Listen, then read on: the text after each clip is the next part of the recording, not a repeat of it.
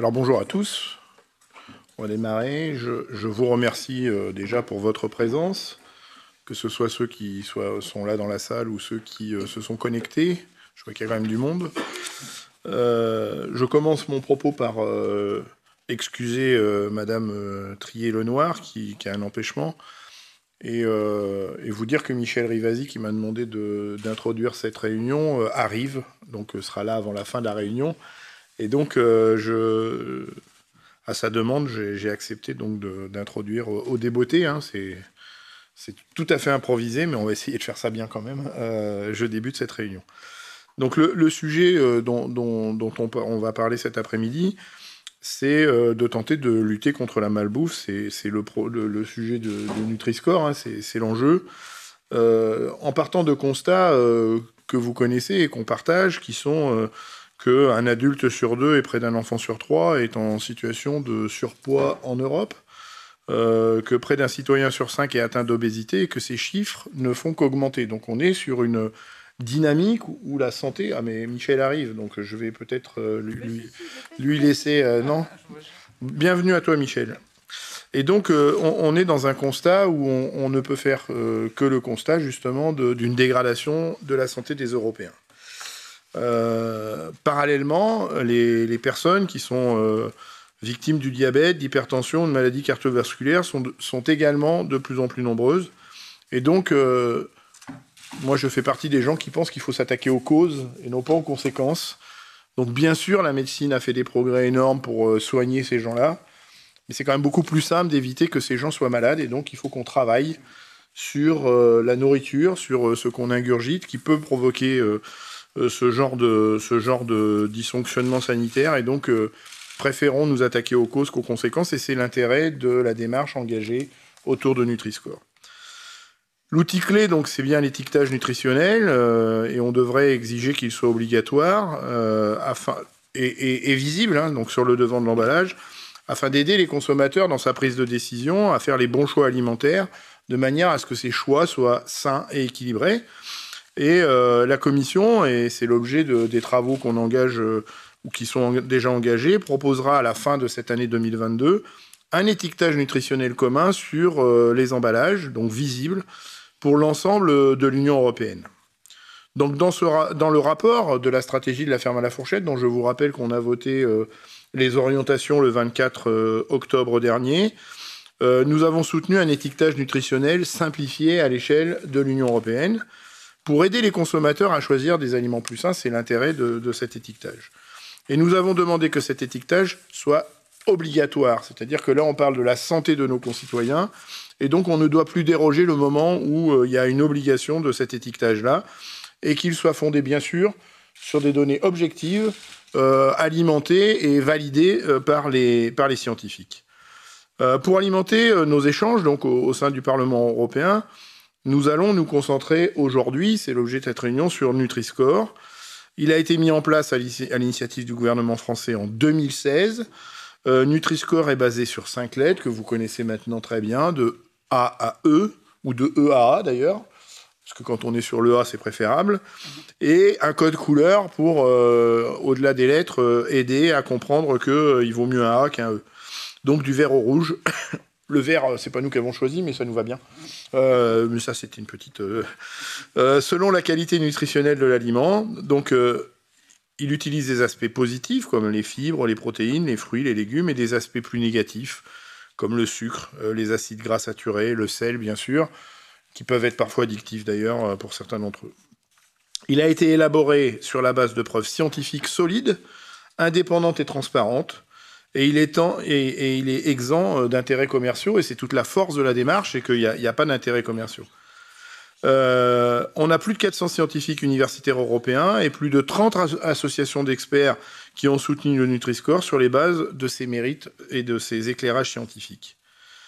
Pour votre information, peut-être vous le savez déjà, mais le Nutri-Score est déjà adopté dans 7 pays européens, je vais les citer, la France, la Belgique, l'Allemagne, le Luxembourg, les Pays-Bas, l'Espagne et la Suisse.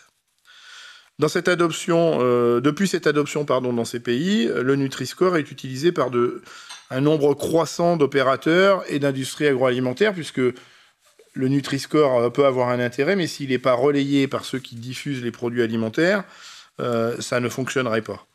Et donc en France, on a aujourd'hui près de 500 industriels du secteur alimentaire qui se sont engagés à utiliser les logos.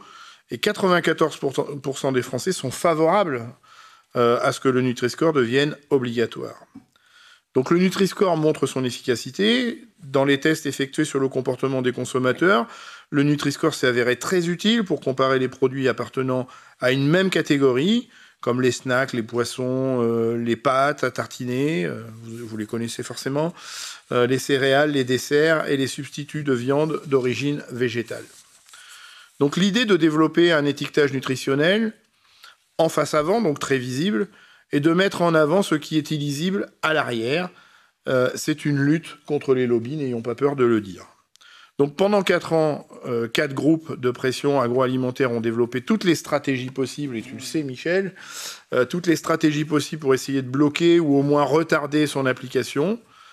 Elles ont d'abord condamné Nutri-Score sur la base de pseudo-arguments, le déclarant stigmatisant, réducteur, simpliste, faux, incomplet, on a tout entendu.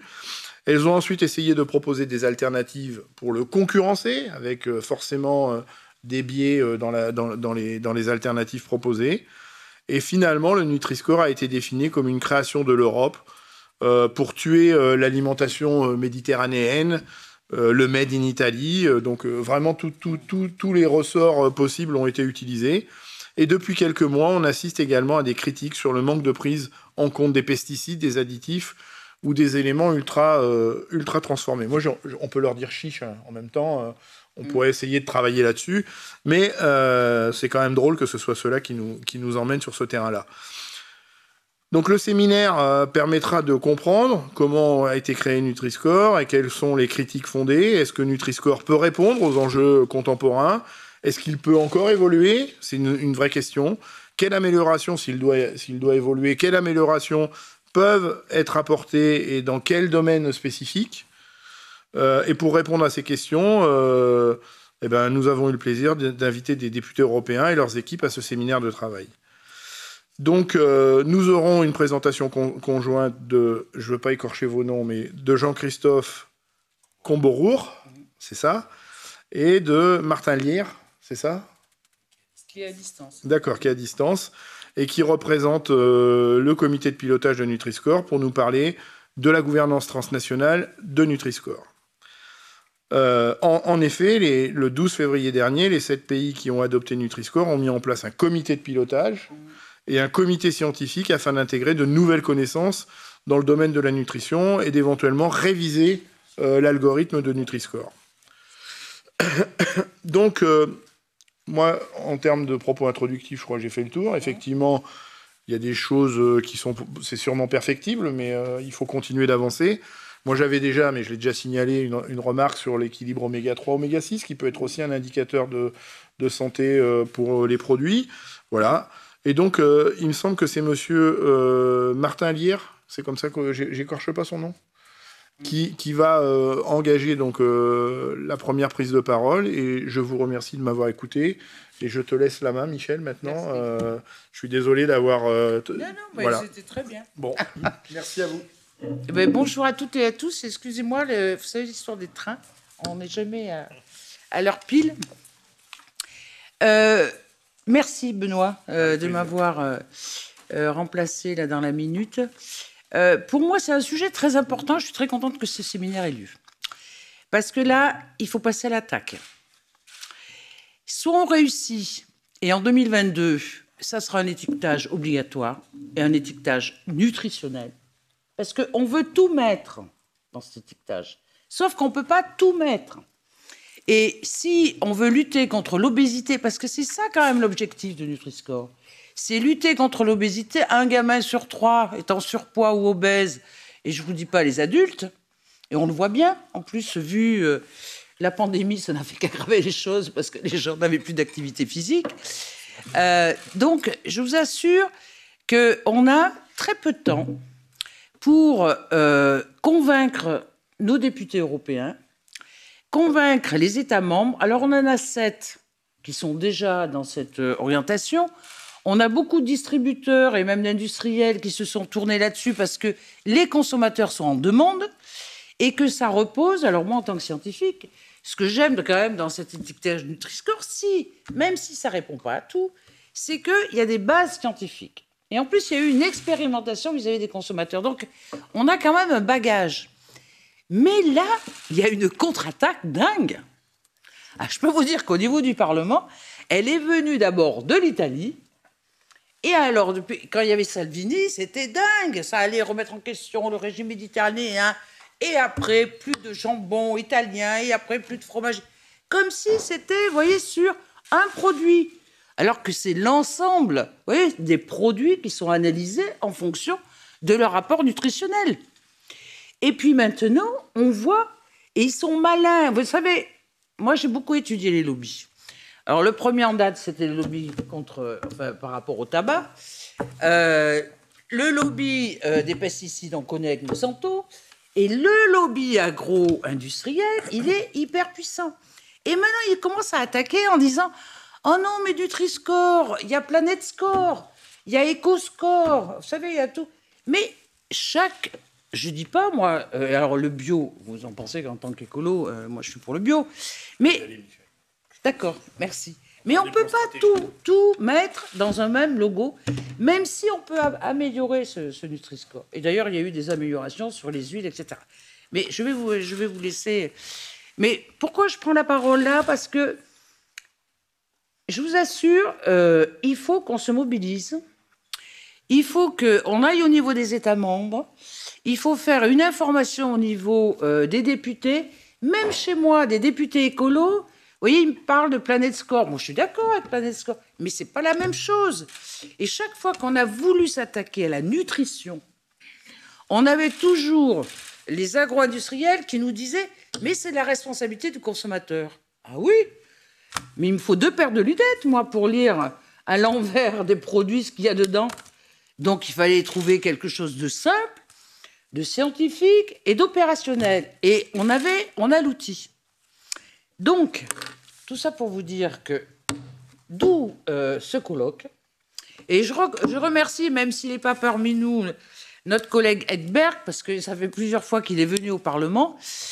Et euh, il a fait un boulot considérable, je tiens à lui rendre hommage. J'ai lu son bouquin, que je trouve très bien, très intéressant. Lisez-le parce que ça montre bien comment euh, un chercheur peut être lanceur d'alerte et en même temps peut être attaqué de toutes parts. Euh, parce que ça correspond pas, vous voyez, au business as usual, Hein on fait toujours porter la responsabilité sur le pauvre consommateur, c'est comme sur les patients, s'ils sont malades, à cause d'eux. Et donc, euh, je vais passer la parole maintenant à Jean, alors à Martin Lire et après à vous, euh, qui sont des représentants du STIR Committee, puisque là, il y a eu une organisation quand même entre le comité de pilotage et puis ce comité scientifique qui doit rendre un rapport, d'ailleurs, je crois que c'est en juin 2022 comme quoi Nutri-Score évolue en fonction des données scientifiques. Alors à vous, Monsieur Martin Lire, et ensuite ce sera Jean-Christophe Cambourou.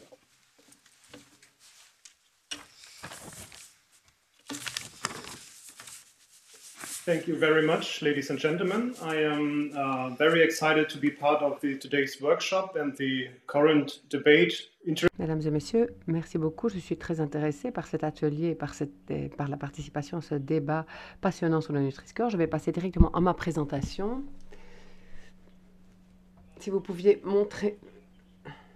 le, mes diapos directement, nous allons passer à la diapo suivante. Je voudrais commencer ma présentation par une très brève présentation générale du Nutri-Score. Je me ferai peut-être l'écho d'une partie de, des informations qui ont déjà été mentionnées dans l'introduction.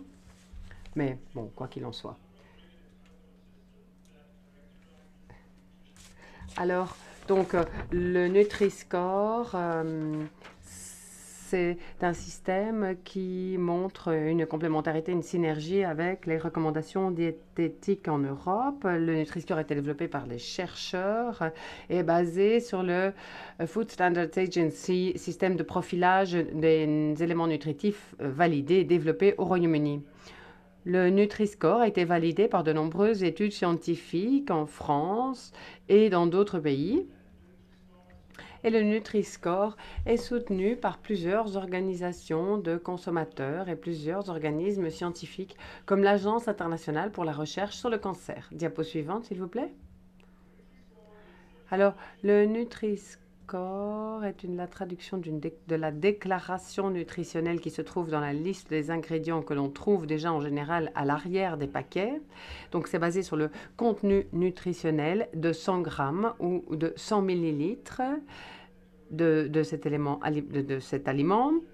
Et on tient compte des quantités d'énergie, de sucre, de graisse saturée, de sel, donc qui sont des éléments défavorables du point de vue nutritionnel. Et parmi les éléments favorables, il y a les protéines, les fibres, les fruits, les légumes, les légumineuses, les noix et certaines euh, huiles végétales.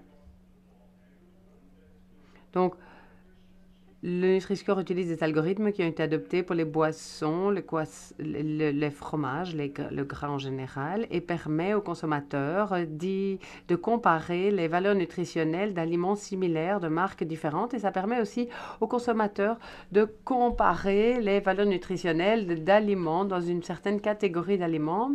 Et cela permet aussi de comparer les valeurs nutritionnelles euh, de certains aliments qui peuvent, être, qui peuvent être vus comme des alternatives intéressantes. Alors, le, euh, le Nutri-Score peut aussi être considéré comme un incitant aux opérateurs commerciaux de l'alimentation de reformuler les ingrédients de leurs euh, aliments. Et il facilite aussi les conseils nutritionnels dispensés par les professionnels de la santé. Diapo suivante. Comme on l'a mentionné dans l'introduction, le Nutri-Score a déjà été adopté dans plusieurs pays. Tout d'abord en France en 2017, suivi par la Belgique en 2018, la Suisse en 2019, l'Allemagne en 2020 et le Luxembourg a introduit le Nutri-Score en 2021. Ensuite, l'Espagne et les Pays-Bas ont annoncé leur intention de l'adopter. Avec cette expansion croissante du Nutri-Score dans l'ensemble de l'Europe, il devient nécessaire de coordonner le lancement du système pour assurer un outil simple et efficace pour les opérateurs commerciaux de l'alimentation ainsi que pour les consommateurs. Par conséquent, les États que j'ai mentionnés et leurs, entreprises ont construit un système de gouvernance transnationale qui passe par un comité de pilotage et un comité scientifique. Le comité de pilotage a été lancé en janvier 2021. Il est composé de deux représentants des autorités nationales responsables de la mise en œuvre du Nutri-Score dans chacun des sept pays. Diapo suivante.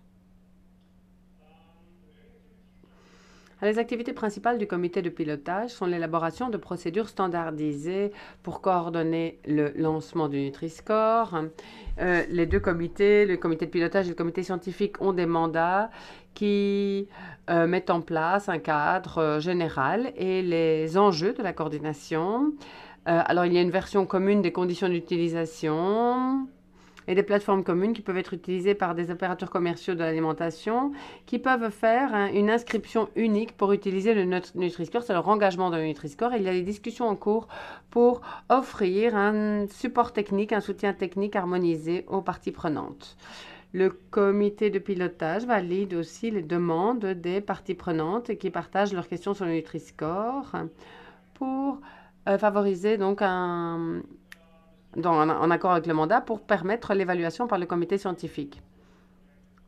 Ensuite, la coordination dans le contexte européen actuel consiste en bon, la coordination et la communication collective à propos du Nutri-Score et du travail de gouvernance. Et le travail du comité de pilotage est aussi incluant que possible en prévoyant des discussions avec les parties intéressées comme les États membres, les associations de consommateurs. Et le comité de pilotage invite également les pays intéressés à participer au comité de pilotage en tant qu'observatrices observateur. Maintenant, je voudrais donner la parole à mon collègue Jean-Christophe Camboro, hmm, qui va continuer en nous expliquant le travail du comité scientifique.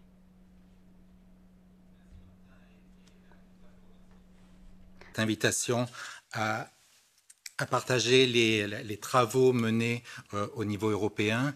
Euh, c'est la, construction euh, qui a été faite et que, Martin vous a présenté à travers la mise en place d'une gouvernance au, début de l'année dernière et la, volonté du, comité de pilotage et des États participants à ce comité de pilotage d'avoir un effort de transparence sur les travaux qui sont conduits, d'expliquer les, évidences scientifiques, la méthodologie euh, participe effectivement de, de, ces travaux et l'objectif est à travers ce séminaire et aussi de pouvoir contribuer pour vous, parlementaires et au niveau européen, des travaux qui ont été engagés de manière, on va dire, informelle euh, par, des pays qui ont souhaité travailler ensemble et de montrer effectivement comment, depuis un an, ces travaux ont pu avancer. Martin l'a fait à travers le, comité de pilotage et je vais effectivement vous présenter le comité scientifique, sachant que pour bien préciser les choses, donc euh, euh, le comité de pilotage, euh, la présidence est assurée actuellement par l'Allemagne, par, Martin, et la vice-présidence par la France, et le comité scientifique est organisé avec des scientifiques et les États membres n'y participent pas pour vraiment avoir l'indépendance de, cette gouvernance. Donc effectivement, il y a, des, liens du reporting qui est fait euh, d'un comité vers, l'autre de manière régulièrement, et c'est ce que je vais essayer de, vous expliquer. Donc là, vous l'avez souligné en propos introductif, il est apparu euh, vraiment euh, primordial pour les États participants à ce comité de pilotage de pouvoir s'appuyer sur la science, euh, vous l'avez souligné, le Nutri-Score qui a été mis en, place en, France et dans sept autres pays l'a été sur la base de solides preuves scientifiques. Et depuis la mise en place, donc depuis 2017 en France et plus récemment dans d'autres pays, certaines questions scientifiques ont émergé et euh, les pays européens ont, trouvé nécessaire effectivement de pouvoir travailler sur ces questions scientifiques, ce qui explique la, mise en place de, ce comité scientifique. Donc l'objectif du comité scientifique est précisé dans le mandat. Hein. Euh, Martin évoquait un, mandat pour le comité de pilotage. Il y a également un, mandat qui est, public sur le, les règles de fonctionnement et les objectifs du comité scientifique. Et le principal objectif du comité scientifique est de pouvoir évaluer l'algorithme euh, actuel du Nutri-Score et d'identifier de potentielles évolutions donc visant à améliorer le logo sur certains points euh, qui ont, pu être soulevés pour notamment dans un contexte de déploiement européen d'être en parfaite adéquation avec les recommandations alimentaires euh, au niveau de, chaque pays. Donc c'est vraiment la, démarche, la démarche euh, et l'objectif principal. Diapositive suivante. Donc en termes de, méthodologie de, travail, euh, donc j'ai évoqué le, mandat qui constitue le, comité scientifique. Le, mandat, euh, peut-être un point important à rappeler à ce stade, euh, fixe notamment quelques principes clés qui constituent le Nutri-Score, hein, qui, sont l'essence même du Nutri-Score, qui est une approche au 100 grammes, une approche transversale et, en, fonction des principales composantes de l'algorithme. l'évaluation de l'algorithme doit se faire au regard de la littérature scientifique, notamment en termes d'impact de santé publique, également sur la base de requêtes de différents acteurs, que ce soit des, des acteurs économiques ou, la société civile. Et c'est dans ce cadre-là que l'été dernier, euh, les sept pays qui constituent la, cette gouvernance ont lancé un appel à contribution aux parties prenantes, avec un appel qui a été rendu public afin de pouvoir recueillir les différentes questions, requêtes que l'ensemble des acteurs euh, pouvaient se, se, poser. Mm. Et donc Martin a expliqué que le comité de pilotage euh, s'est assuré que ces requêtes correspondaient bien au mandat du comité scientifique et les a ensuite transmises au, comité scientifique qui est en train de travailler euh, sur ces questions. Au total, c'est une centaine de requêtes qui ont été transmises au comité scientifique des différents euh, parties prenantes et ces requêtes ont été euh, rendues publiques au, niveau, enfin, au, niveau national dans chacun des, sept pays pour une complète transparence et le, et le seront également dans les, rendus finaux des travaux du, du comité scientifique. Donc, à, ce stade, le comité scientifique est encore en train de travailler. Et la, principale tâche qui qui, a, débuté ce comité scientifique est notamment de pouvoir identifier les principaux domaines d'amélioration potentielle du Nutri-Score, notamment en correspondance avec les, recommandations alimentaires. Et donc, à, ce stade, un, rapport intermédiaire du comité scientifique a été publié récemment.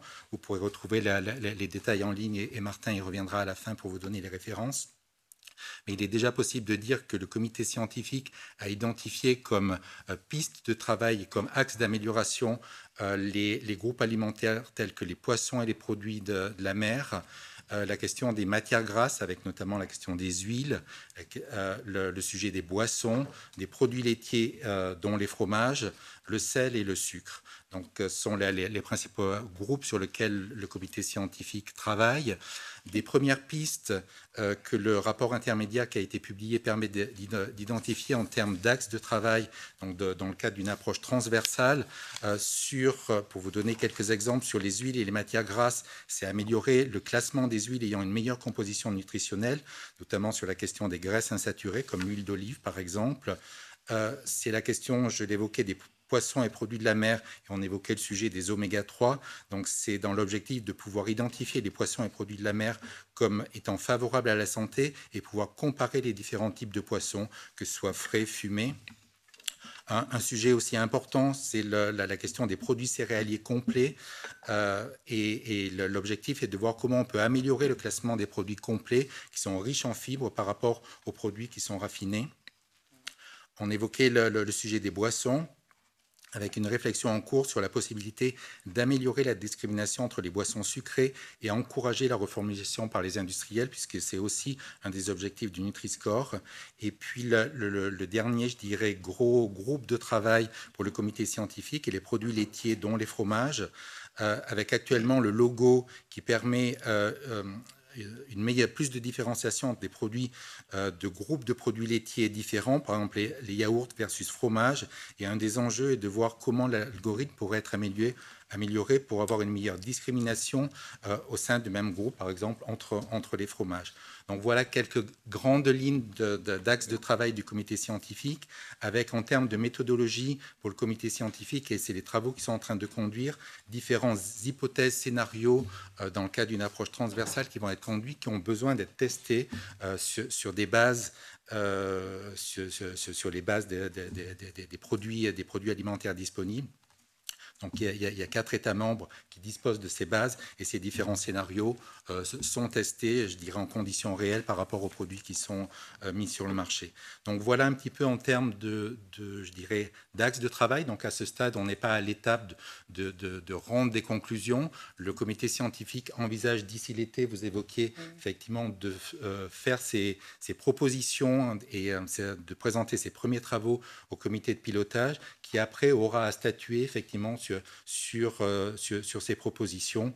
Euh, et, donc ces travaux, euh, notre objectif est aussi qu'ils puissent permettre d'alimenter la réflexion au niveau européen qui est menée actuellement par la Commission et pour pouvoir fournir des éléments scientifiques, notamment sur des perspectives éventuelles, hein, c'est le comité scientifique qui nous le dira, d'amélioration de l'algorithme du Nutri-Score sur la base que je viens de vous exposer euh, euh, sommairement. Donc voilà un petit peu dans, les grandes lignes euh, l'axe de travail du, comité scientifique.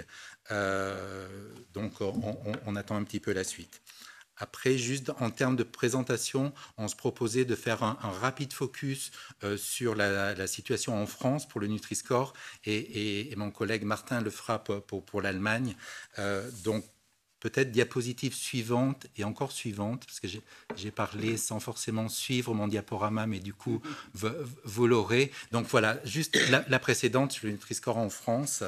Donc pour vous donner euh, quelques chiffres, dans, un effort aussi de, transparence, la France publie régulièrement un bilan euh, du Nutri-Score euh, en, France, que ce soit en termes d'opérateurs qui, adhèrent au Nutri-Score, puisque en France on est dans le cadre d'une démarche volontaire. Et donc, pour vous donner quelques chiffres, en juin 2020, on avait 415, 415 euh, euh, opérateurs qui étaient engagés, ce qui représentait 50% des parts de marché. En juin 2021, on avait 702 entreprises qui représentaient 57% des parts de marché, avec presque tous les distributeurs engagés. Et les dernières données disponibles en janvier 2022 indiquaient que 875 opérateurs engagés en faveur du logo euh, Nutri-Score en France. Et euh, ces opérateurs comprenaient également de nombreuses petites et moyennes entreprises. Euh, c'est quelque chose d'important puisque c'est souvent évoqué comme une difficulté pour les petites et moyennes entreprises. Ce n'est pas forcément le cas. Et en tout cas, on voit qu'en France, il y a une réelle dynamique d'adhésion au, Nutri-Score de la, part d'un nombre d'opérateurs croissants. Une autre donnée aussi qui est intéressante, c'est en termes pour le, consommateur, euh, en termes de notoriété croissante euh, de, l'outil euh, avec les, euh, une étude qui a été conduite par Santé publique France en 2020 et qui montrait une très bonne connaissance du logo pour les consommateurs français puisque 90% savent que le Nutri-Score indique la qualité nutritionnelle des aliments, donc ont bien identifié quel était l'objet du Nutri-Score, d'une information nutritionnelle en, en face avant avec un fort soutien, puisque 94% soutiennent son imposition sur les emballages. Et depuis 2018, euh, on relève également euh, un nombre de consommateurs qui déclarent changer au moins une habitude d'achat grâce au logo euh, en constante progression. Et donc, il y a un élément important. Un, élément, un objectif du Nutri-Score est aussi de pouvoir inciter les industriels à reformuler. Donc effectivement, on, a des données, mais qui pour l'instant ne sont pas, je dirais, scientifiquement, méthodologiquement solide pour pouvoir euh, le démontrer, mais on, a des éléments effectivement comme quoi des opérateurs ont déjà communiqué euh, où ils ont revu la formulation pour essayer d'améliorer la composition nutritionnelle. Voilà, donc en, quelques mots, le comité scientifique et la, situation en France. Et Martin, je te laisse compléter sur euh, la, situation en Allemagne et quelques références qu'on souhaitait partager avec vous. Merci.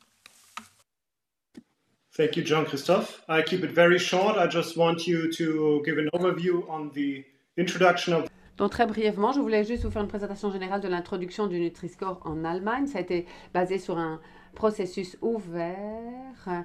Donc euh, nous avons les moments principaux d'une évaluation scientifique qui a été réalisée par l'Institut de recherche fédéral sur la nutrition et l'alimentation. Nous avons eu plusieurs séries de discussions entre les parties prenantes et une des dernières étapes avant l'introduction du Nutri-Score, ça a été une enquête indépendante parmi les consommateurs qui a mené l'enquête sur quatre euh, systèmes d'étiquetage sur le devant du paquet différents. Euh, le Nutri-Score, un autre modèle, euh, et d'autres modèles. Et donc, euh, l'enquête portait sur la sensibilisation et la compréhension par les consommateurs allemands. Et les réponses ont été claires. Le Nutri-Score était le gagnant de loin dans presque tous les scénarios. C'est la raison pour laquelle le Nutri-Score a également été introduit en Allemagne. Alors, depuis lors, nous avons eu vraiment un engagement croissant, linéaire, de la part des opérateurs commerciaux alimentaires. Euh, nous en avons pratiquement 300 en avril 2022 avec 566 marques qui sont déjà engagées dans le Nutri-Score. Nous sommes très heureux de cette situation. Alors ici, vous pouvez voir les ressources pour les mandats et hum, pour la gouvernance transnationale que Jean-Christophe a mentionné déjà. Et je vous remercie pour votre attention. Merci.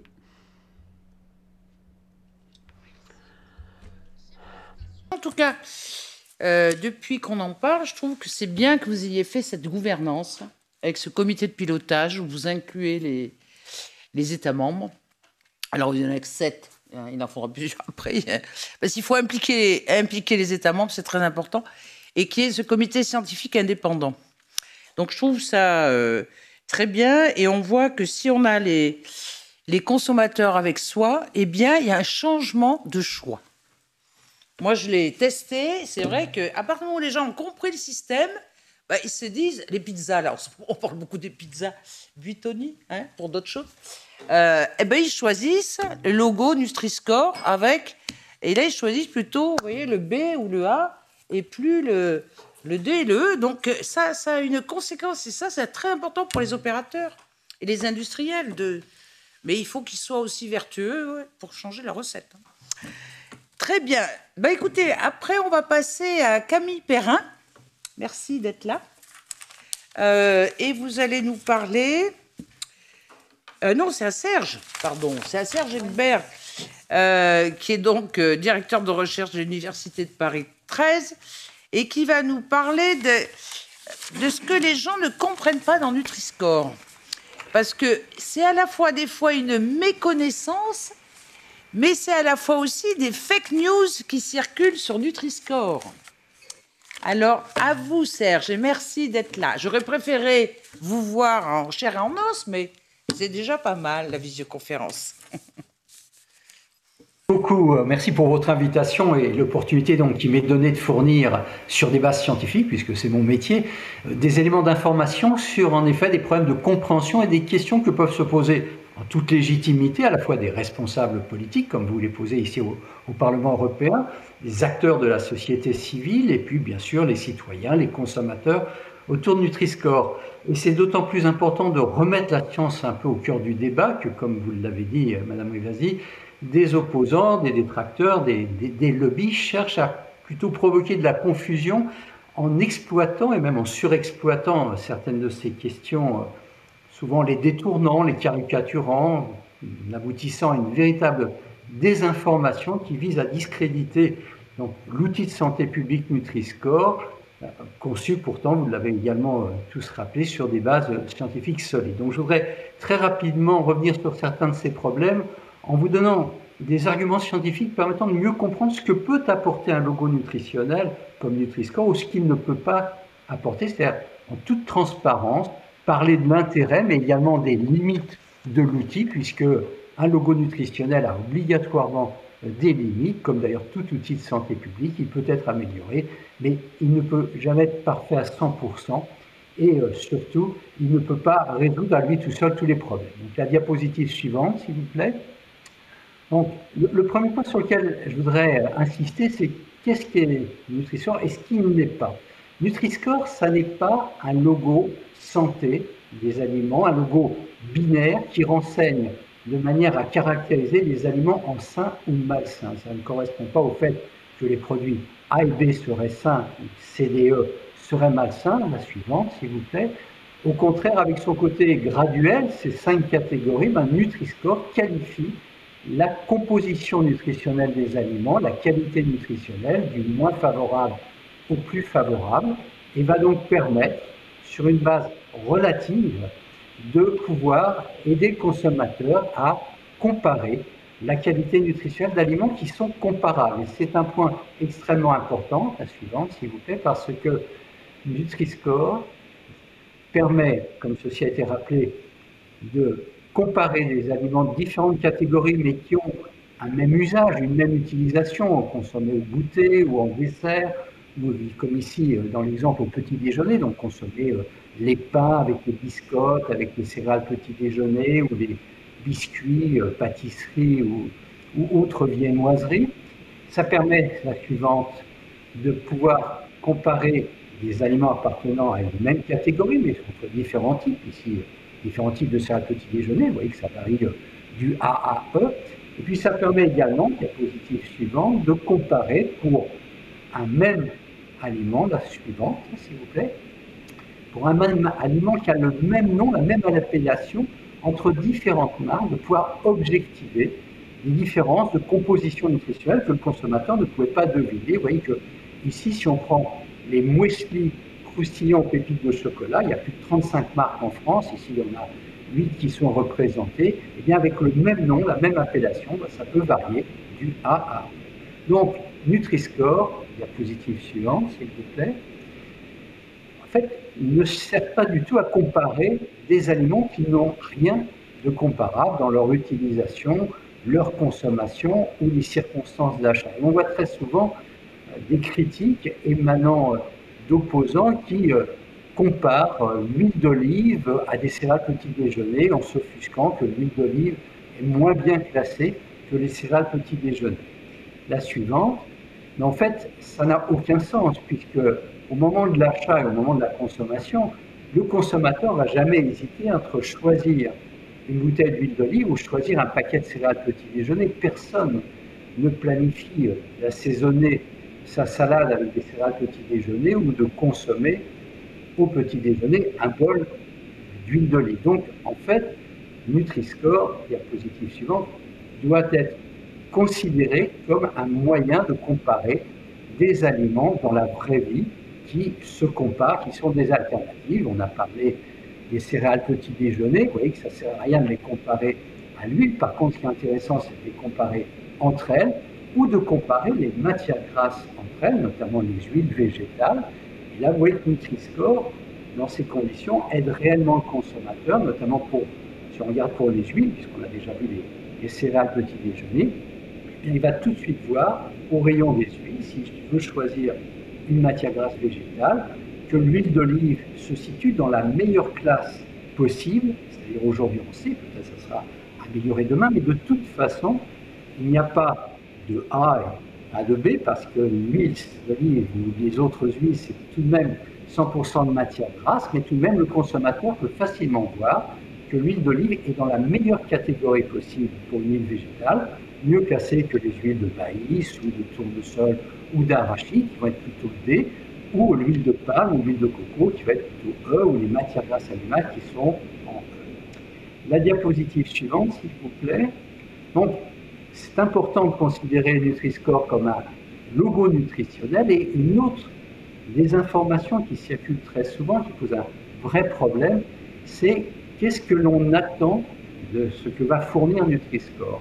Nutri-Score, c'est un logo nutritionnel et comme tous les logos nutritionnels, il n'intègre que la dimension nutritionnelle. Il n'intègre pas d'autres dimensions des aliments comme le degré de transformation, l'ultra-transformation, la présence des additifs, de composés néoformés ou de pesticides. Aucun, logo dans le monde ne peut intégrer l'ensemble de ces dimensions.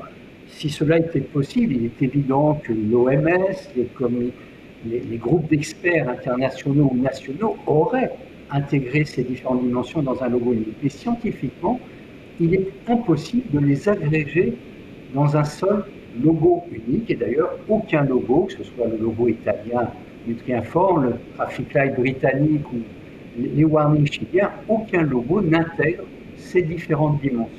Ça ne veut pas dire qu'il ne faut pas informer le consommateur sur leur importance. La suivante, s'il vous plaît. Il est bien sûr important de fournir des informations sur est-ce que c'est un produit bio, il y a déjà un logo qui existe. On peut rajouter également graphiquement un logo qui caractérise le fait qu'un aliment soit ultra transformé. Ça peut être un, bandeau noir qui indique autour du Nutri-Score que l'aliment est ultra transformé, mais on ne veut pas mélanger l'ensemble de ces éléments d'information de façon globale et synthétique. Donc, Nutri-Score, certes, n'est pas un label santé global des aliments, mais même s'il ne focus, même s'il ne s'intéresse qu'à la composition nutritionnelle, c'est déjà extrêmement important en termes de santé publique, comme l'ont démontré de très nombreuses études scientifiques qui ont mis en évidence un effet favorable des choix vers des Nutri-Scores de meilleure qualité nutritionnelle sur la morbidité et sur la mortalité. Si on regarde par exemple parmi les très nombreuses études qui ont été publié, la relation entre le score qui sous-tend le calcul du Nutri-Score, l'obésité, le, diabète, les maladies cardiovasculaires. Ici, j'ai sorti deux études très significatives. Elles, portent sur une grande cohorte qui a été réalisée et mise en place dans 10 pays européens, un suivi entre 15 et 17 ans, 500 000 personnes suivies, et ces études ont montré qu'une consommation plus élevée d'aliments qui sont moins bien classés sur l'échelle du Nutri-Score étaient associés à un risque plus élevé de cancer, tous sites confondus ou pour les principales localisations, une mortalité plus élevée, notamment par maladie chronique. Et on a beaucoup d'autres études faites au niveau national, en Espagne, en France, retrouvant également un lien entre le fait de manger des aliments bien classés par Nutri-Score et un moindre risque d'obésité, de diabète ou d'autres maladies chroniques. La suivante, s'il vous plaît.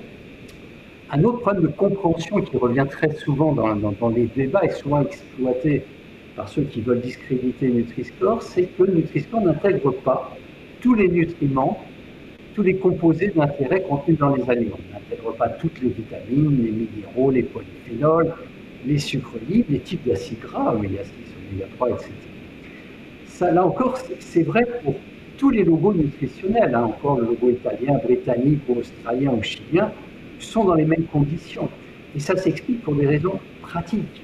C'est que les données sur ces éléments, les différentes vitamines, les différents minéraux, les polyphénols ou les sucres libres, etc., ne figurent pas sur la déclaration nutritionnelle rendue obligatoire par l'Europe en 2011 et que donc au total, on ne peut pas utiliser ces éléments qui ne sont pas pour l'instant accessibles. Ça pourra changer dans le futur si la réglementation européenne change. Mais aujourd'hui, Nutri-Score s'appuie, comme ceci a été rappelé, sur les éléments disponibles sur la déclaration nutritionnelle liste des ingrédients, les éléments négatifs et positifs, et c'est même un des rares euh, logos nutritionnels qui prend en considération à la fois nos éléments positifs et négatifs, et surtout dans les éléments positifs comme les fruits et légumes, c'est ce qu'on appelle un excellent proxy, un reflet de l'apport en vitamines, en vitamine C, en bêta-carotène. Ça a été démontré par des études réalisées par les, concepteurs britanniques du, score initial. Et les protéines qui sont en considération reflètent, en quelque sorte, c'est un proxy également de l'apport en certains minéraux, comme le calcium et le fer. même s'ils n'associent pas, même s'ils n'intègrent pas exactement de façon directe tous ces nutriments, de façon indirecte, ils sont tout de même pris en compte et c'est une spécificité qu'a un Nutris.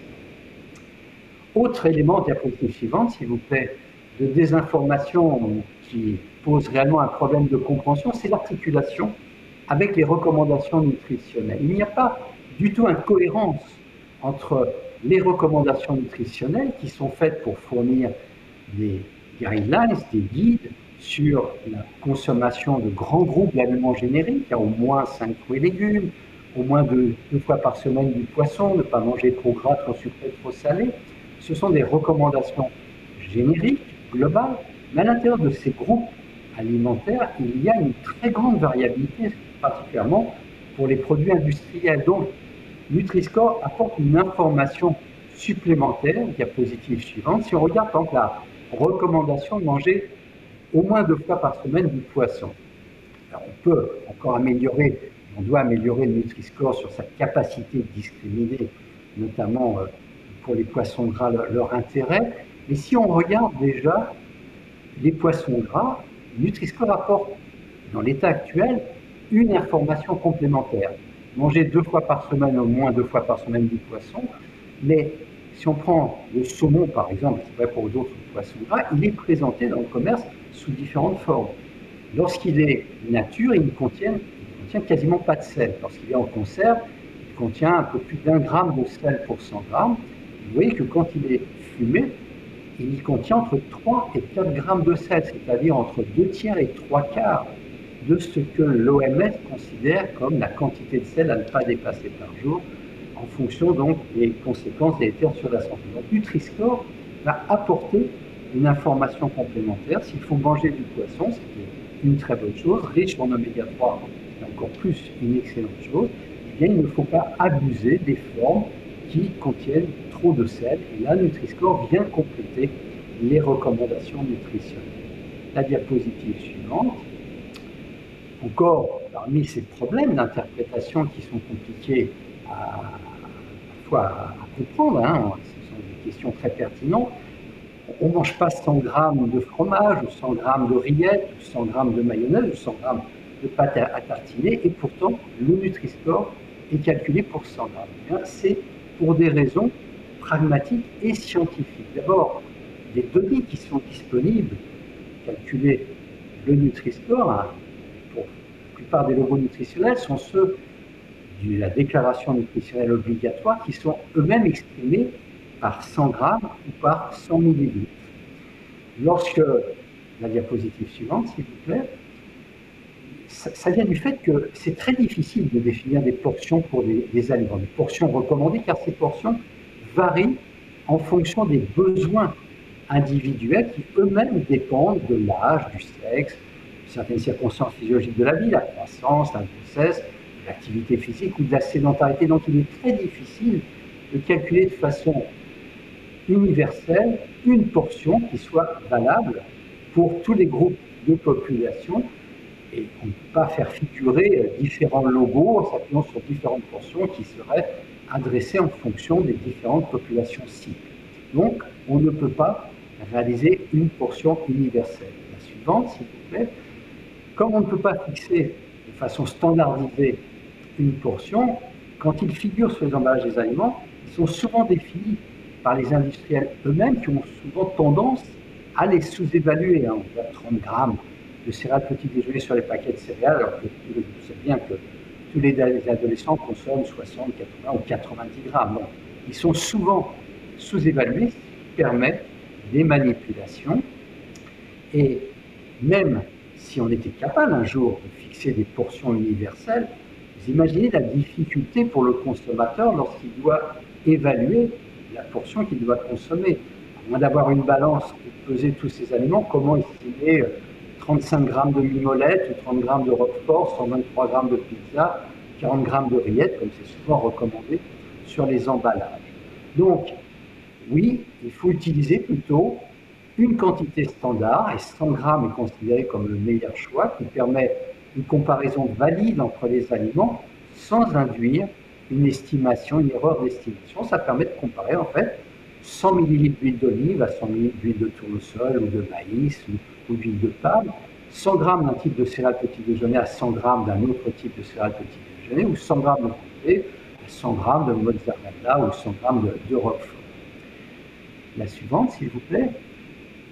Encore un, un autre point qui revient très fréquemment et qui nécessite un effort pédagogique pour bien comprendre l'intérêt de Nutri-Score, c'est est-ce que Nutri-Score pénalise les produits traditionnels et notamment ceux qui ont une, appellation d'origine?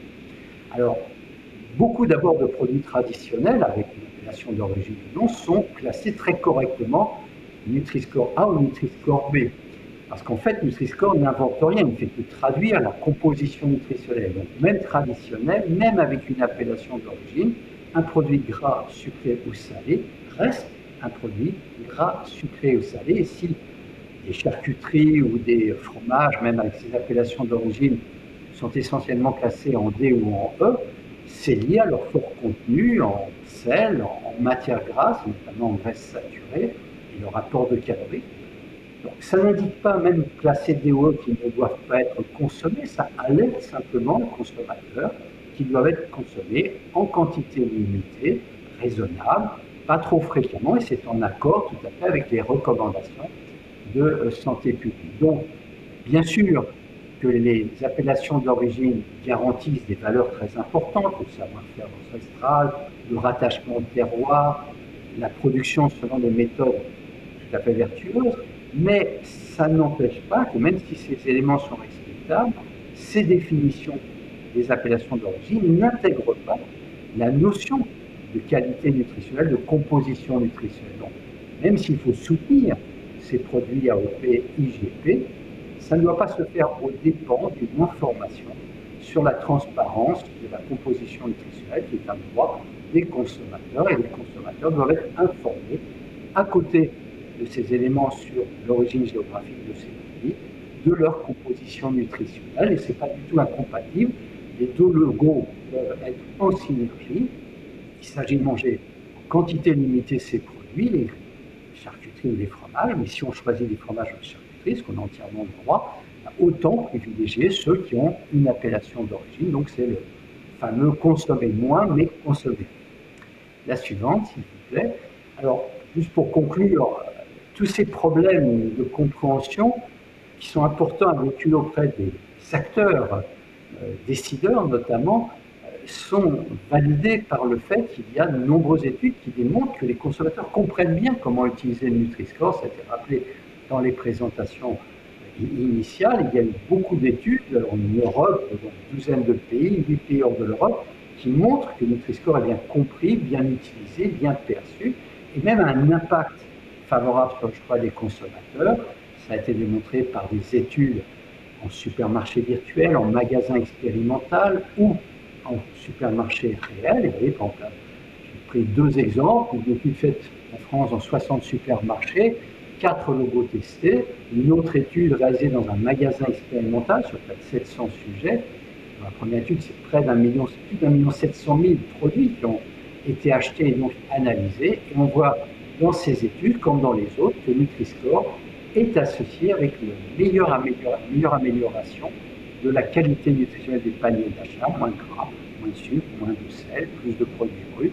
Et surtout, et c'est extrêmement important, Nutri-Score à les meilleures performances dans les populations les plus défavorisées, donc à plus haut risque de problèmes nutrition.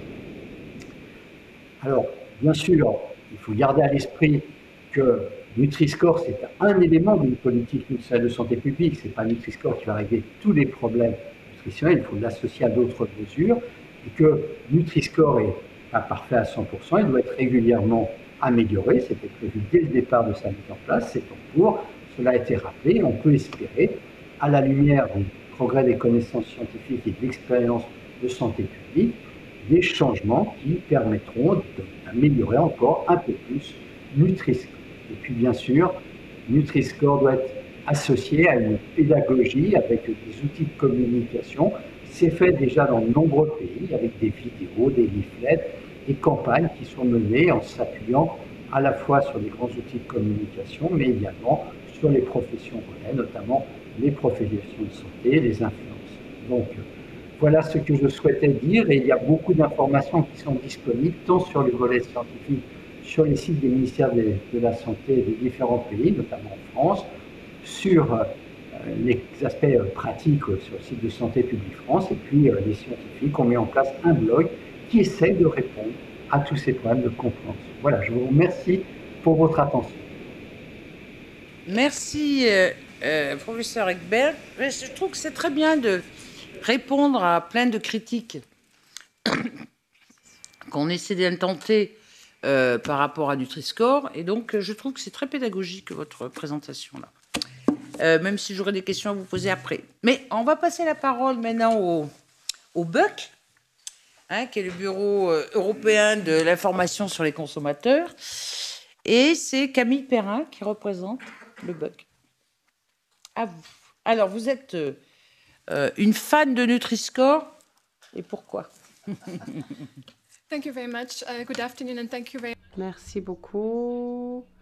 Merci beaucoup de m'avoir invité à participer au séminaire d'aujourd'hui. Je vais vous présenter le point de vue des consommateurs sur l'étiquetage sur le devant des paquets et mm, évidemment par rapport aux nutrition particulièrement. Quelques mots sur l'Organisation européenne des consommateurs, le représentons, nous représentons 46 organisations indépendantes de consommateurs en Europe, donc nous sommes un réseau d'associations professionnelles de consommateurs. Avant de vous expliquer pourquoi nous soutenons le Nutri-Score, je pense que c'est important de faire un petit pas en arrière et de réfléchir aux raisons pour lesquelles nous avons besoin d'un étiquetage sur le devant du paquet dans l'Union européenne. Alors, le Bureau européen de l'OMS, euh, la semaine dernière, a averti dans son dernier rapport des risques d'une épidémie d'obésité dans l'Union européenne, donc dans son nouveau rapport sur l'obésité. Comme nous l'avons entendu, nous savons déjà que dans l'Union européenne, un, un, adulte sur deux est en risque d'obésité et un enfant sur trois. Et l'OMS dit que l'obésité pourrait dépasser le tabagisme comme, euh, euh, en termes de risque pour la santé, comme un des risques principaux pour la santé. Alors, hmm, depuis 2016, nous avons un étiquetage obligatoire à l'arrière du paquet mais les consommateurs tendent à ignorer ces informations et les experts reconnaissent que l'étiquetage sur l'avant du paquet peut être un des outils permettant de combattre cette épidémie d'obésité et c'est également reconnu dans le rapport de l'OMS. Alors, à notre avis, quels sont les critères principaux pour qu'un étiquetage sur le devant du paquet soit euh, fonctionnel, fonctionne bien, soit efficace du point de vue du consommateur? Tout d'abord, il doit être facile à comprendre et à utiliser par les consommateurs. Donc, il doit être gradué, euh, interprétatif. Il doit en fait simplifier les informations qui sont déjà présentes à l'arrière du paquet, à l'arrière de l'emballage. Ensuite, il doit être basé sur des preuves scientifiques solides qui sont fournies euh, de manière indépendante des intérêts commerciaux. Et il faut aussi assurer que le label soit considéré comme euh, crédible et digne de confiance. Et donc, pour ce faire, c'est important que ce soit les pouvoirs publics qui prennent la tête de la mise en œuvre et du développement de ce label, de cet étiquetage. Ensuite, il doit être basé sur une référence, une, sur des, des quantités de référence uniformes. Dans ce cas-ci, il s'agit de 100 grammes ou 100 millilitres. Et euh, finalement, il doit être euh, pour bien fonctionner, il doit être obligatoire dans l'ensemble de l'Union européenne sur tous les produits. Les exemptions, s'il y en a, doivent uniquement être euh, octroyées sur base de considérations de santé publique et pas sur base de considérations économiques. Pour vous donner un exemple, il ne faut pas accorder des, des exemptions aux produits parce qu'ils ont des indications géographiques ou parce qu'ils sont bio. Donc, ça doit être une considération de santé publique qui motive cette exemption. Alors, notre organisation membre française que choisir a euh, publié une nouvelle étude qui porte sur 588 produits traditionnels, donc des produits euh, d'indication géographique. Et sur ces produits, 62 d'entre eux ont un Nutri-Score favorable, c'est-à-dire A, B ou C. Donc cette étude a montré que ce n'est pas correct de dire que le Nutri-Score suppose une discrimination à l'encontre de leurs produits, à l'encontre de ce type de produits. Alors pourquoi est-ce que notre organisation, le BU, soutient le Nutri-Score? Eh bien parce que le Nutri-Score répond ou remplit toutes les conditions que je viens d'énumérer. Il est facile à comprendre pour les consommateurs. Il y a des preuves émanant de la recherche scientifique rassemblée dans différents pays qui montrent que le Nutri-Score est l'étiquetage qui fonctionne le mieux et qui permet le mieux aux consommateurs de comparer différents types de produits alimentaires ou des produits alimentaires du même type. Et ça s'adresse aussi aux consommateurs de tous les groupes socio-économiques. Alors, ça euh, rend les hum, paniers de courses des consommateurs plus sains. Donc, le Nutri-Score guide les consommateurs vers des choix plus sains en changeant le contenu de leur, euh, de leur euh, consommation. Et, et, cela aide aussi, il aide aussi les consommateurs à consommer des portions plus faibles. Et finalement, donc, les consommateurs ont tendance à manger moins de produits moins sains. Et comme on l'a déjà mentionné, le Nutri-Score est un incitant pour que les producteurs, les fabricants reformulent la recette de leurs produits pour améliorer le Nutri-Score. Mais ce n'est pas seulement ce l'objectif principal de cet étiquetage qui est principalement là pour informer les consommateurs. Disons que c'est un effet secondaire positif. C'est incitant pour les euh, fabricants. Et finalement, le Nutri-Score a été développé sur base de preuves scientifiques indépendantes, euh, indépendantes de tout intérêt commercial, et donc les consommateurs peuvent faire confiance à cet indicateur. Donc, euh, je voudrais revenir rapidement à la question des bases de référence de, de calcul.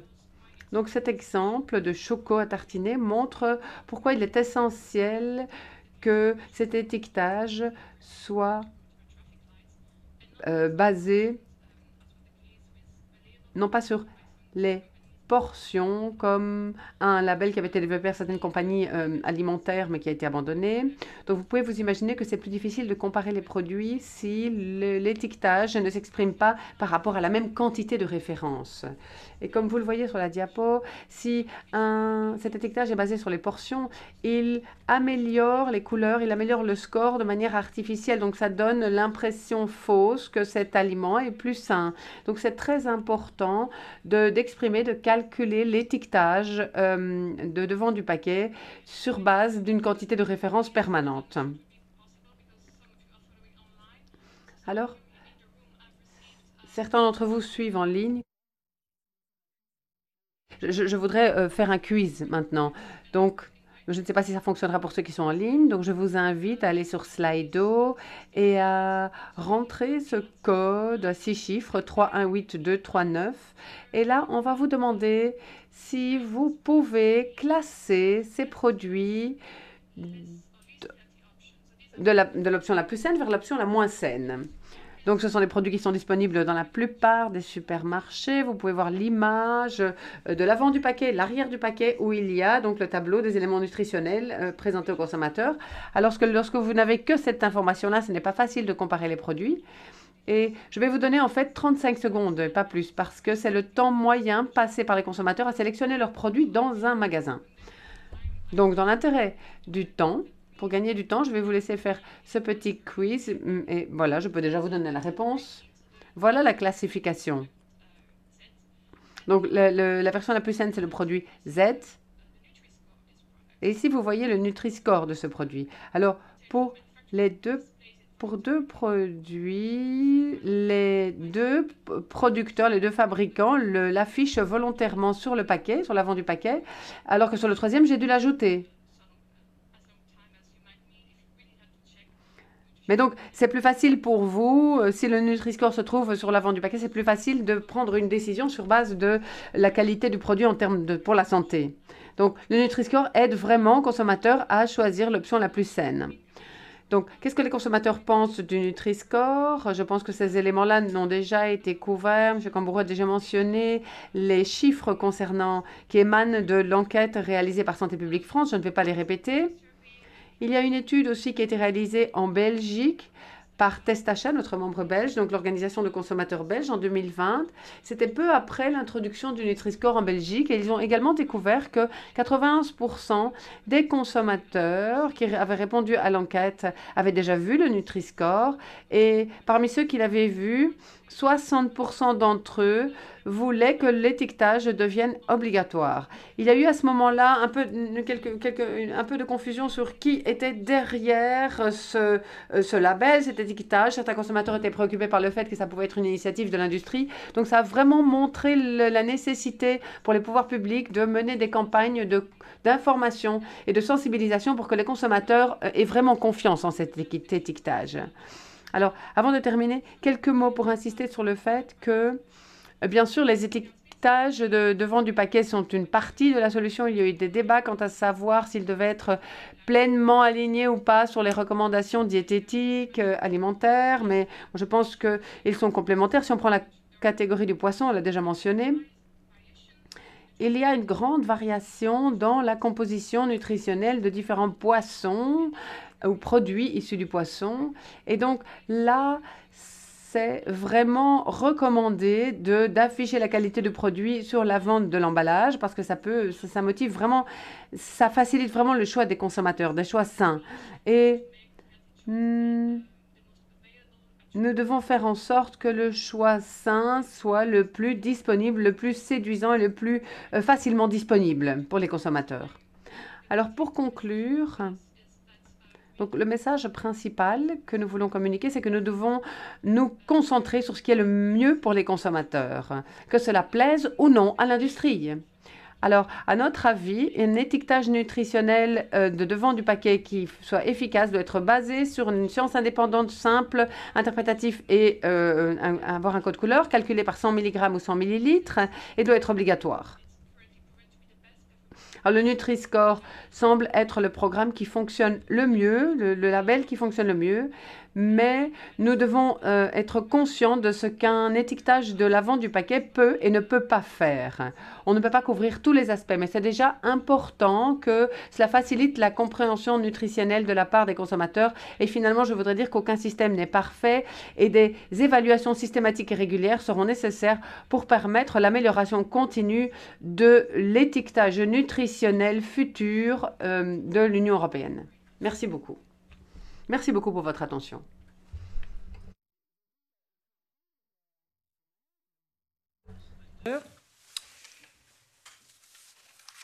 J'avais envie, enfin bon, on verra dans les questions-réponses, mais c'est la santé quand même, hein, notre boussole.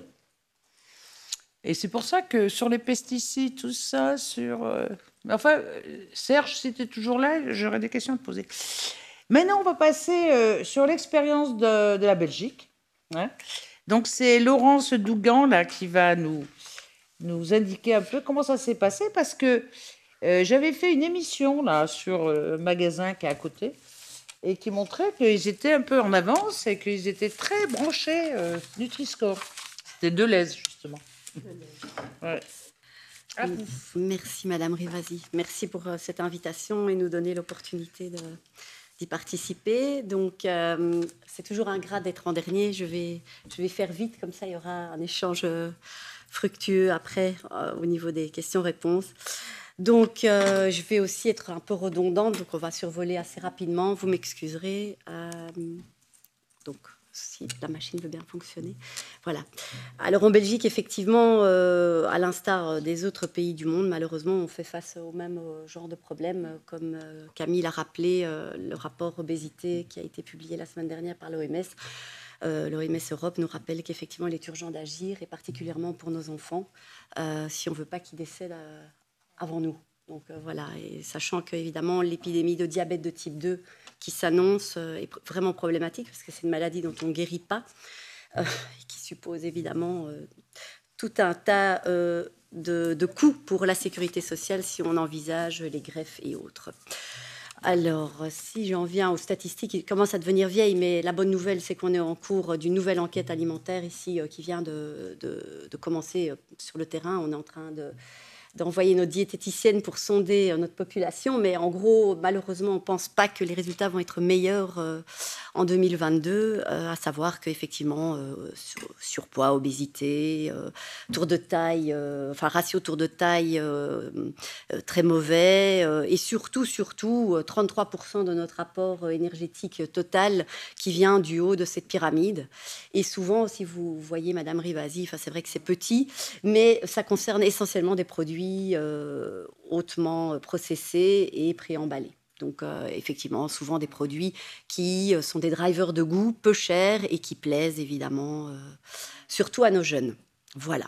Alors notre ministre euh, précédente en 2017 s'est fait toute une 2016 s'est fait toute une réflexion autour de la question.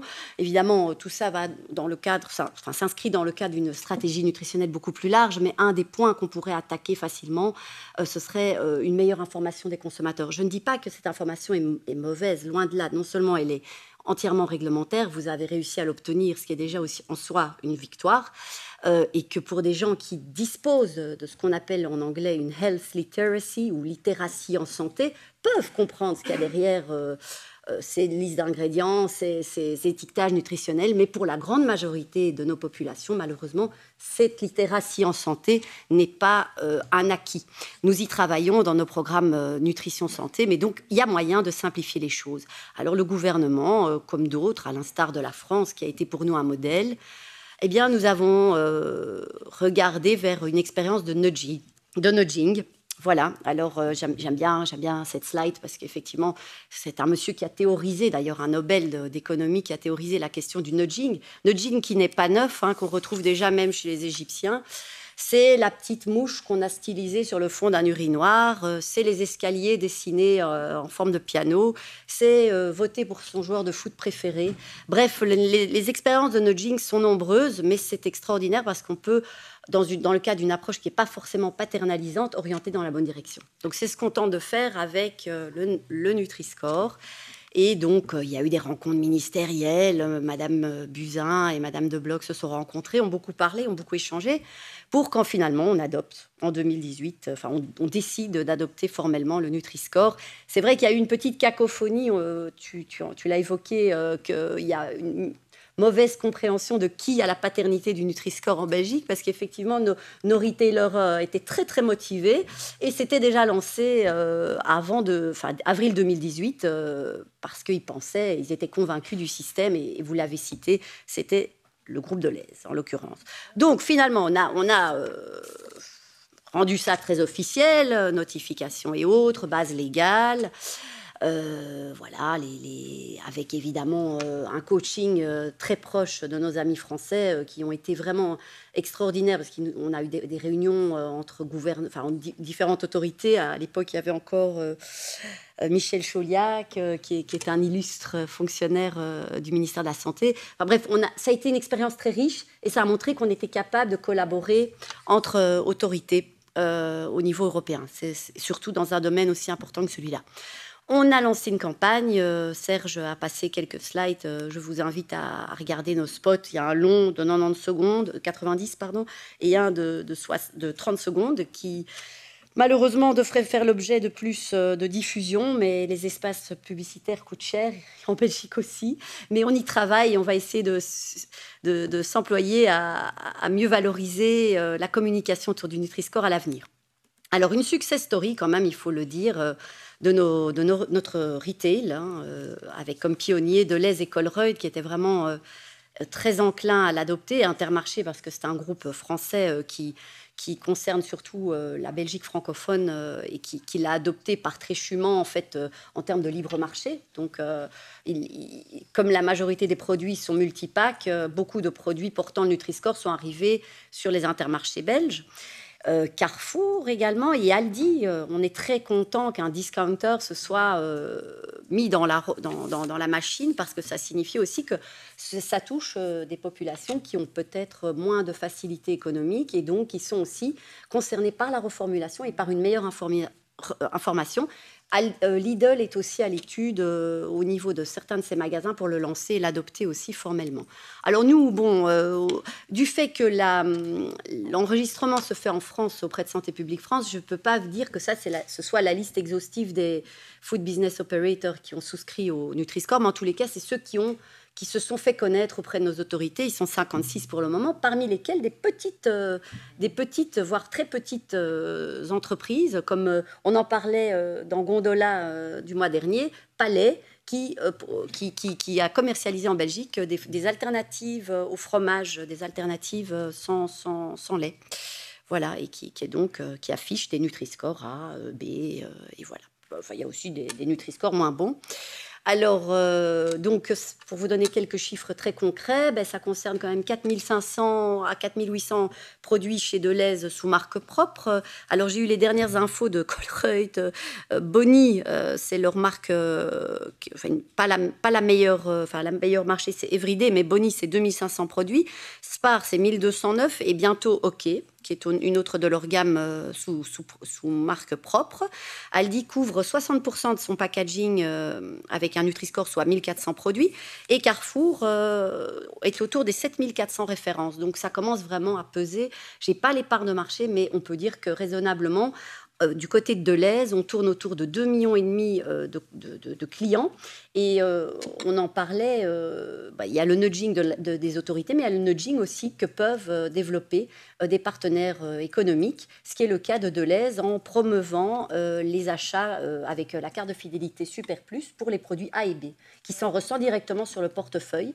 Et j'ai eu les, les résultats, ils ont dit qu'ils changent le paradigme que les manger sain euh, était réputé et perçu comme étant cher, et ici nous, ils constatent un changement de paradigme parce qu'ils parviennent à, rendre l'alimentation saine, affordable, donc accessible pour tous, euh, et que, euh, que, finalement ça devient même un critère pour que les gens ils consolident leurs consommateurs pour faire leur panier chez eux, parce que pour obtenir un maximum de, de réduction.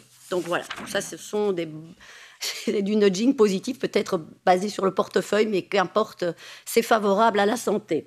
Donc euh, ici, voilà euh, des, chiffres de Nielsen qui confirment ce que je dis. Euh, apparemment, les, ventes ben, sont bien meilleures, elles augmentent de façon significative pour les produits A, B et C.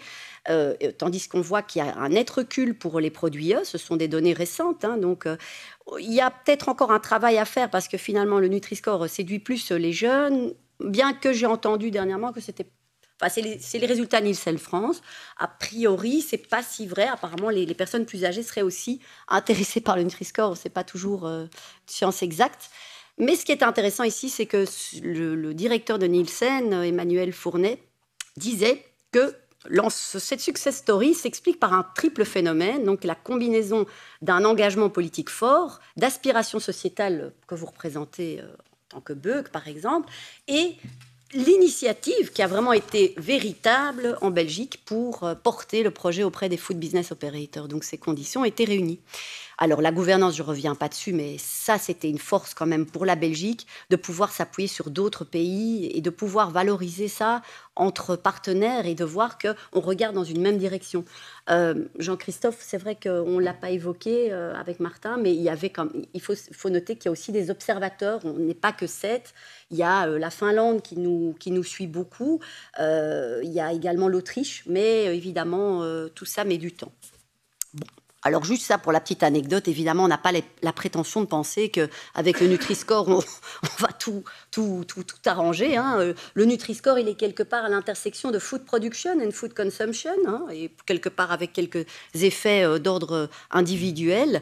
Donc euh, on, est loin de d'élucider la complexité, je reviens sur euh, les recommandations de l'OMS qui pointent quand même, il faut le dire, l'étiquetage obligatoire euh, front of pack comme étant une priorité au niveau des recommandations pour lutter euh, contre l'obésité, parmi d'autres qui sont évidemment, Madame Rivasi, fondamentales, taxer les produits peu sains, des restrictions au niveau du marketing dirigé vers les enfants, subsidier des produits sains auprès des plus vulnérables, enfin bref, la liste est longue.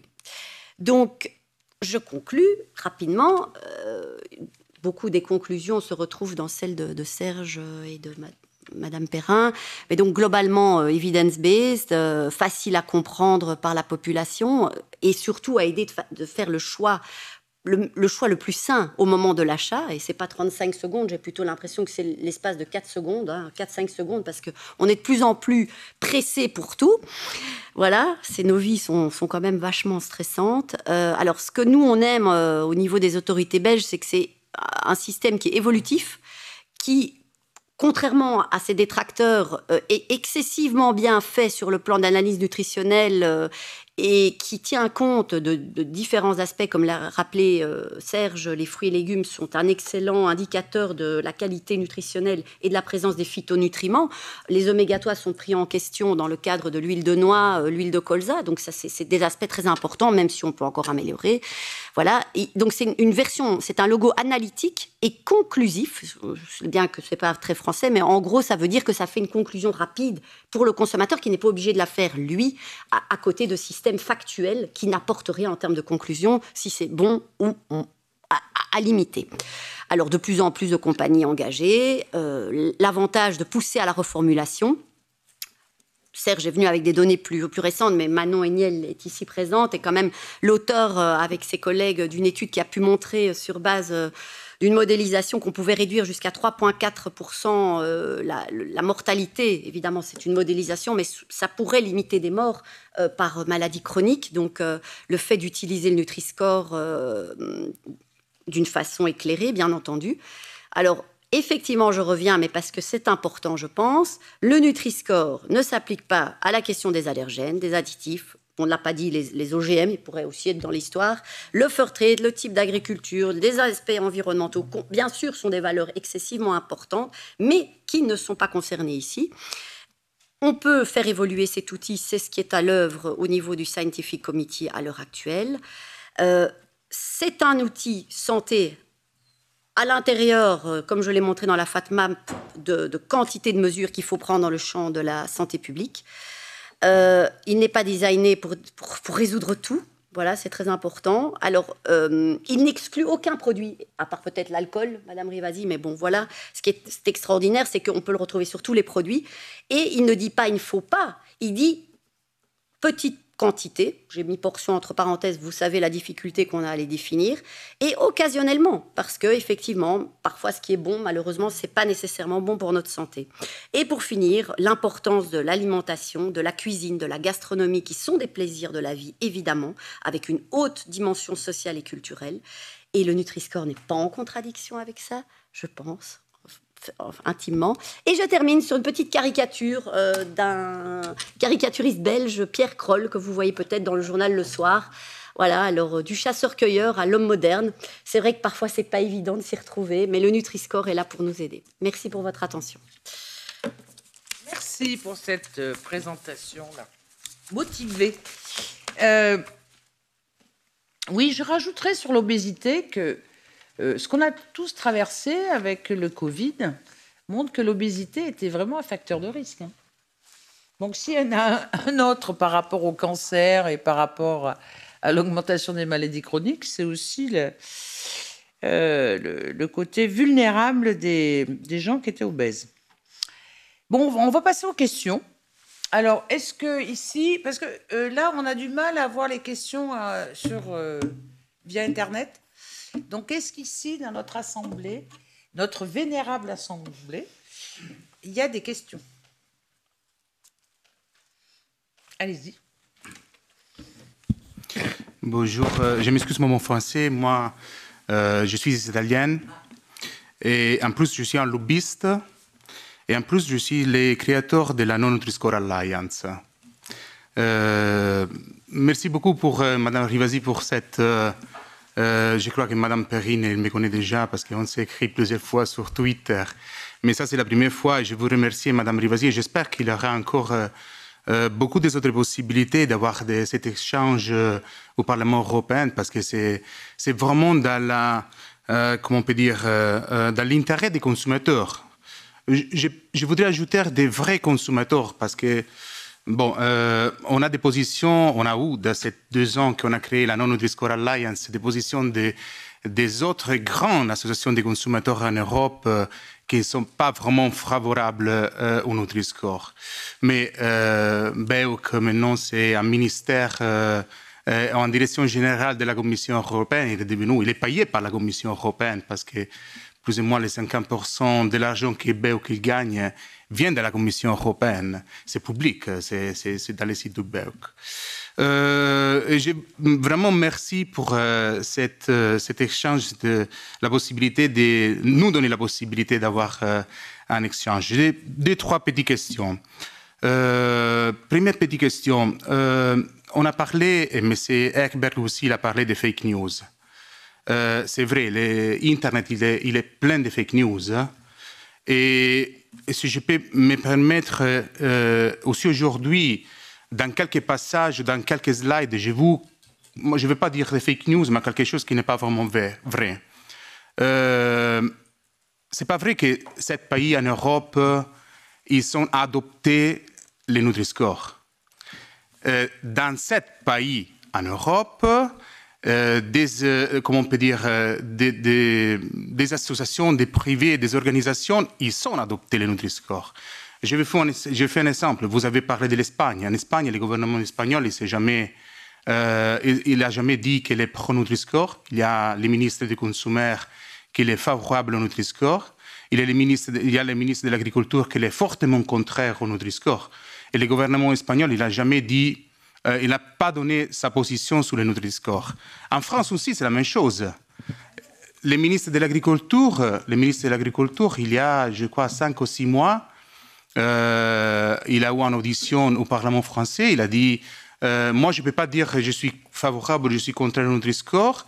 Il a dit Moi, je moi, j'aurai la même décision que l'Europe il prendra. Donc, la France, il n'a pas une position.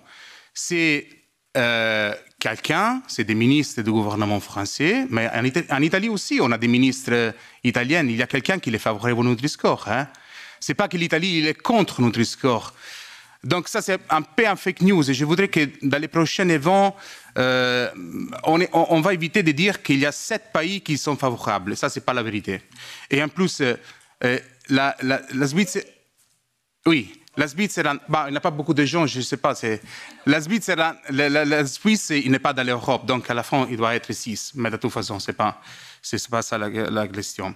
Euh, personne aujourd'hui, et même M. Ekberg, ils ne sont pas parlé de l'EFSA. Et, et, et, c'est que l'EFSA, il a dit la semaine, la, semaine, passée, il a dit exactement, euh, l'Agence européenne pour l'alimentation, il a dit, euh, on est contraire au nutrisseur.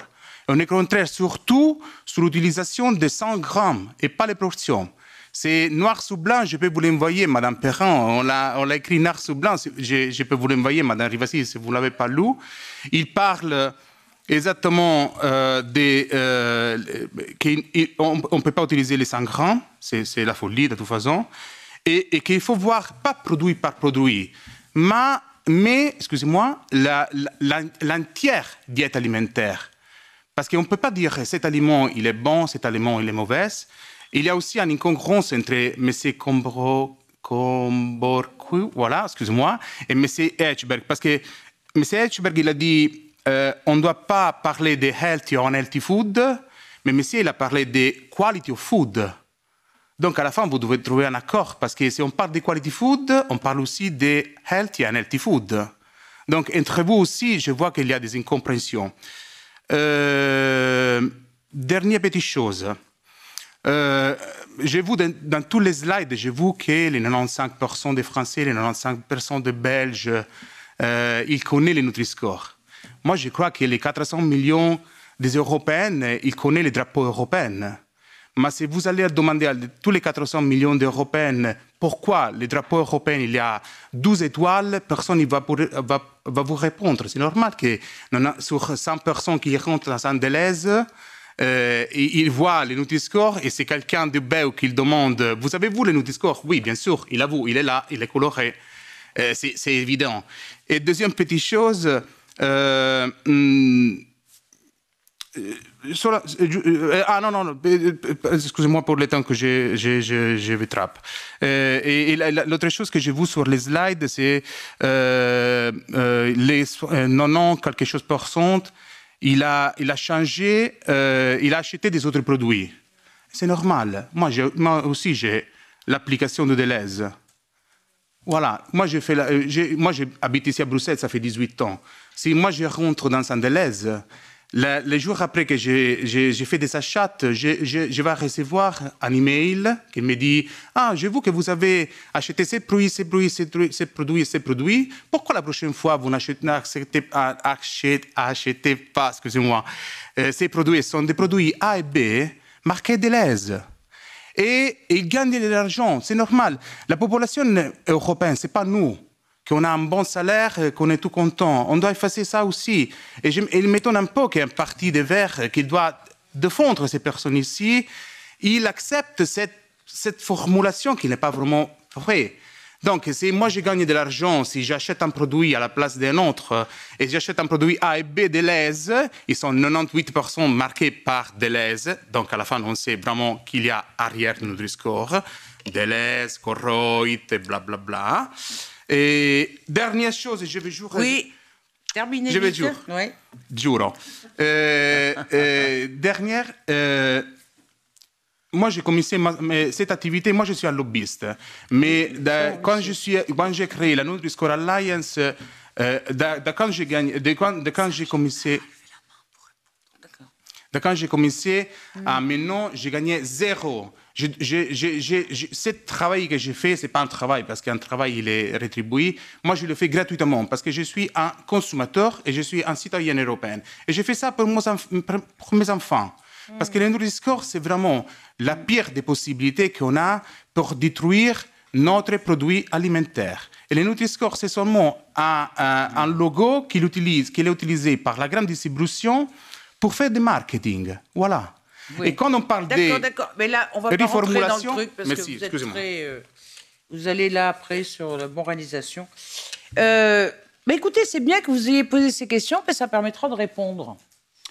Euh, moi, sur la première, euh, et puis je passerai la parole à Serge Herbert parce qu'il a levé la main.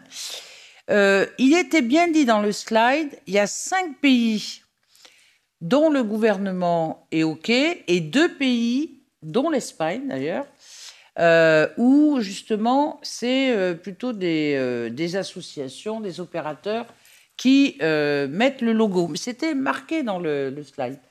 Sur la France, parce que je connais bien la France hein, quand même, sur la France, c'était la ministre de la Santé, Marisol Touraine, qui a décidé qu'il ferait la priorité sur la santé, sur la santé.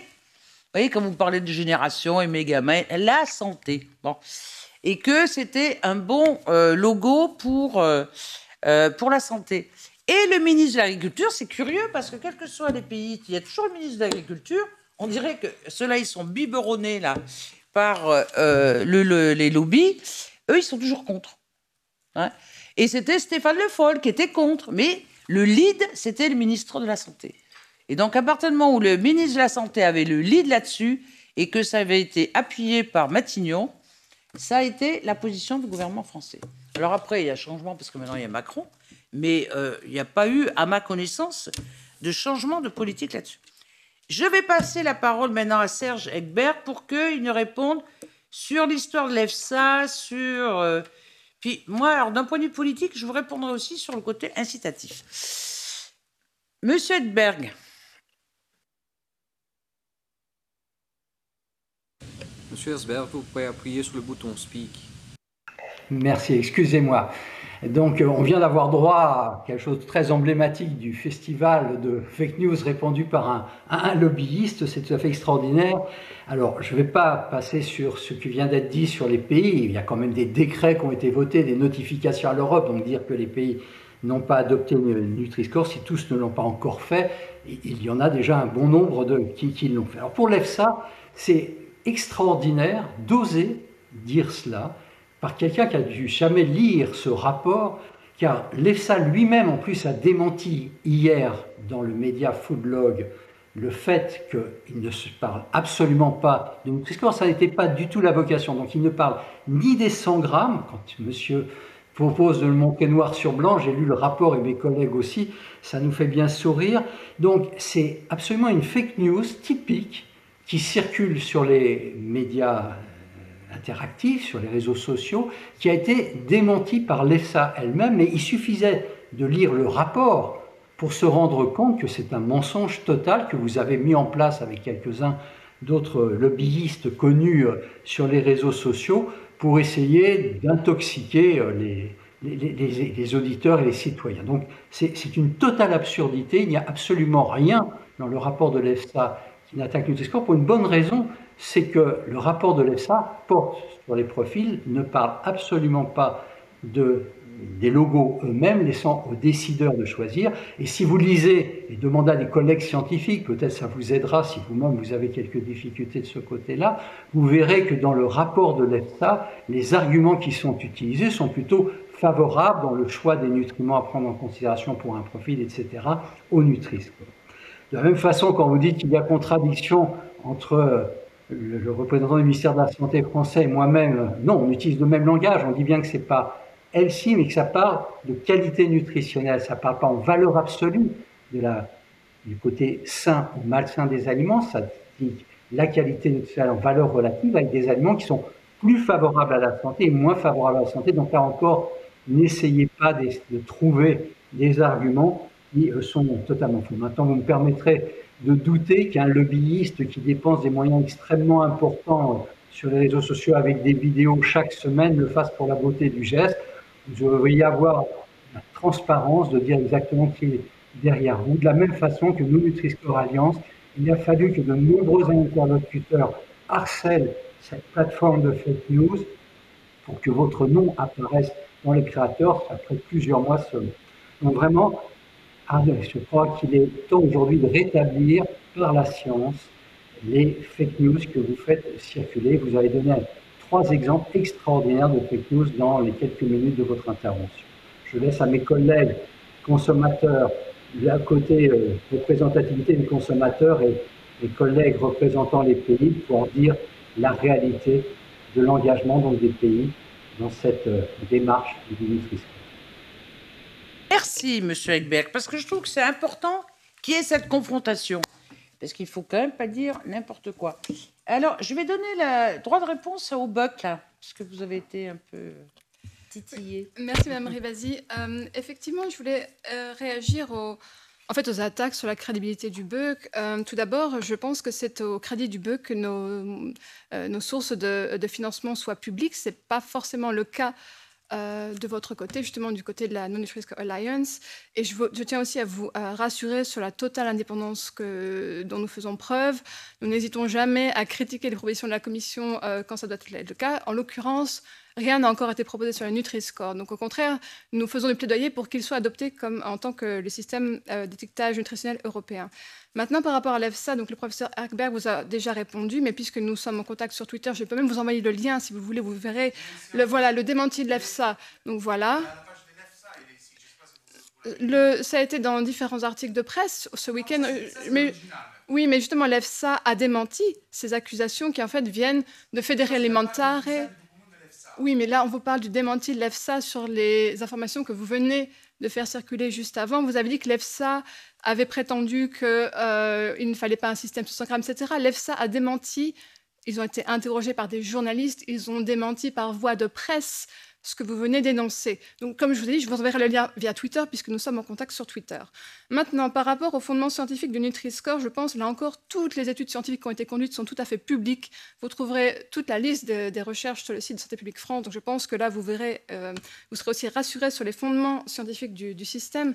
Et maintenant, quant aux distributeurs, nous nous plaignons, euh, nous, les associations de consommateurs, que très souvent, ils incitent les consommateurs à acheter des produits gras, sucrés, salés via leur marketing. Si maintenant ils font du marketing pour vous inciter à choisir des produits plus sains ou à aller vers les fruits et légumes, parce que les fruits et légumes aussi ont un score A ou B, et si ça vous rapporte des points en tant que consommateur, eh bien tant mieux. C'est ce qu'on leur demande en fait. On se plaint du contraire. Donc, pour une fois que certains se, se conduisent de manière plus vertueuse, on ne va pas en plus les, les, pointer du doigt. C'est ce qu'on leur demande. Rendre le choix sain euh, le plus abordable et le plus attractif. Donc, que demander de plus du côté des consommateurs Donc voilà, c'était les points que je voulais. Et peut-être un dernier point sur l'obésité, puisque vous avez parlé des enfants. Euh, L'OMS Europe a aussi montré que l'obésité infantile est particulièrement préoccupante dans les pays méditerranéens, dont l'Italie. Donc je pense que peut-être le Nutri-Score pourrait améliorer la santé publique aussi en Italie. Merci. Je vais demander s'il y a d'autres questions. Est-ce que euh, ça vous, ça vous titille pas là? Vous n'avez pas d'autres questions? J'ai pas des opérateurs, des associations, des consommateurs.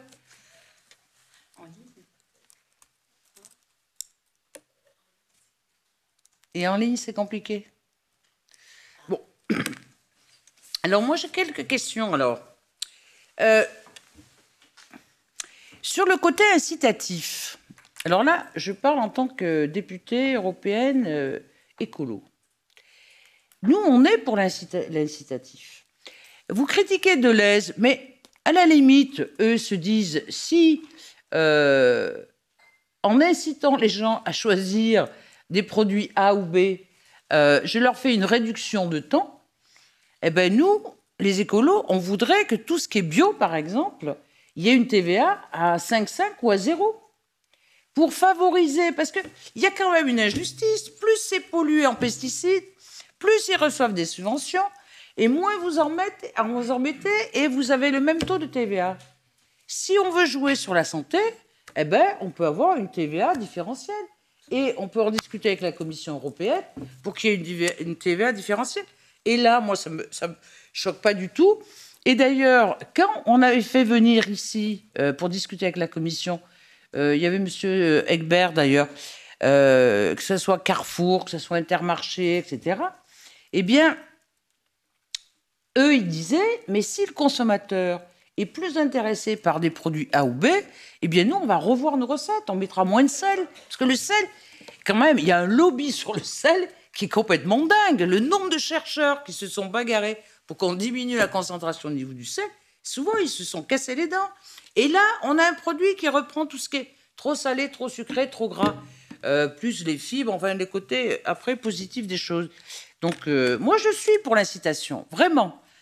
Euh, essayons d'avoir, voyez, des industriels vertueux pour un objectif sur la santé. Parce que comme ça a été dit, vous l'avez dit, c'est que ça coûte quand même que on ait des cancers, qu'on soit obèse, qu'on ait plein de maladies chroniques, ça coûte à la santé. Donc si on peut avoir euh, on peut être vertueux, c'est super. Euh, là où je voudrais euh, Nutri-Score, c'est super sur la santé, mais vous l'avez dit tout à l'heure, hein, professeur Egbert, je trouve que les produits transformés aussi, c'est l'occasion aussi d'augmenter le nombre de cancers. Alors si on pouvait, sur un même logo, vous voyez, parce qu'on ne peut pas inclure ça dans le calcul nutritionnel, mais de faire comme ce que faisait Nova, c'est-à-dire que pour les, les beaucoup transformés, on met quelque chose de noir dessus ou de la couleur que vous voulez, mais qui donne une information au consommateur. Et puis le signe, euh, le logo bio, parce que euh, quand je regarde les perturbateurs endocriniens qu'il y a dans les pesticides, ça aussi, ça contribue à des maladies chroniques. Donc que sur la face avant du produit, il y ait Nutri-Score avec euh, quelque chose qui, donne une idée sur la transformation et le produit bio. Après, euh, je sais qu'il y a beaucoup de, gens qui voudraient aussi euh, Planet Score, parce que là, on est sur le bien-être animal, on est sur l'empreinte écologique, etc. Mais c'est un autre logo. Et moi, je suis je pense que Nutri-Score pourrait intégrer quand même euh, tout ce qui est additif. Alors on me dit on voudrait supprimer tous les additifs, euh, tout à fait. Supprimer tous les pesticides, tout à fait. Mais enfin, le temps que ça arrive, euh, vous voyez, on pourrait peut-être faire un petit symbole.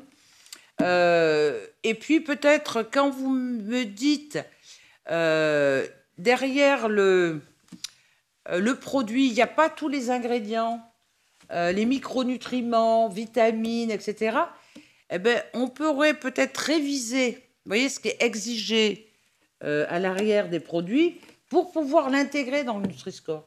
Parce que quand même, le fait qu'il y ait des vitamines, le fait qu'il y ait des oligo-éléments, etc., c'est quand même un plus d'un point de vue alimentaire. Et ce que j'aime dans cet outil, par rapport à ce comité scientifique, ce comité de pilotage, c'est qu'il va évoluer. Et il va évoluer en fonction de la demande et, ce et les données scientifiques. C'est ça qui est bien, c'est que c'est pas figé.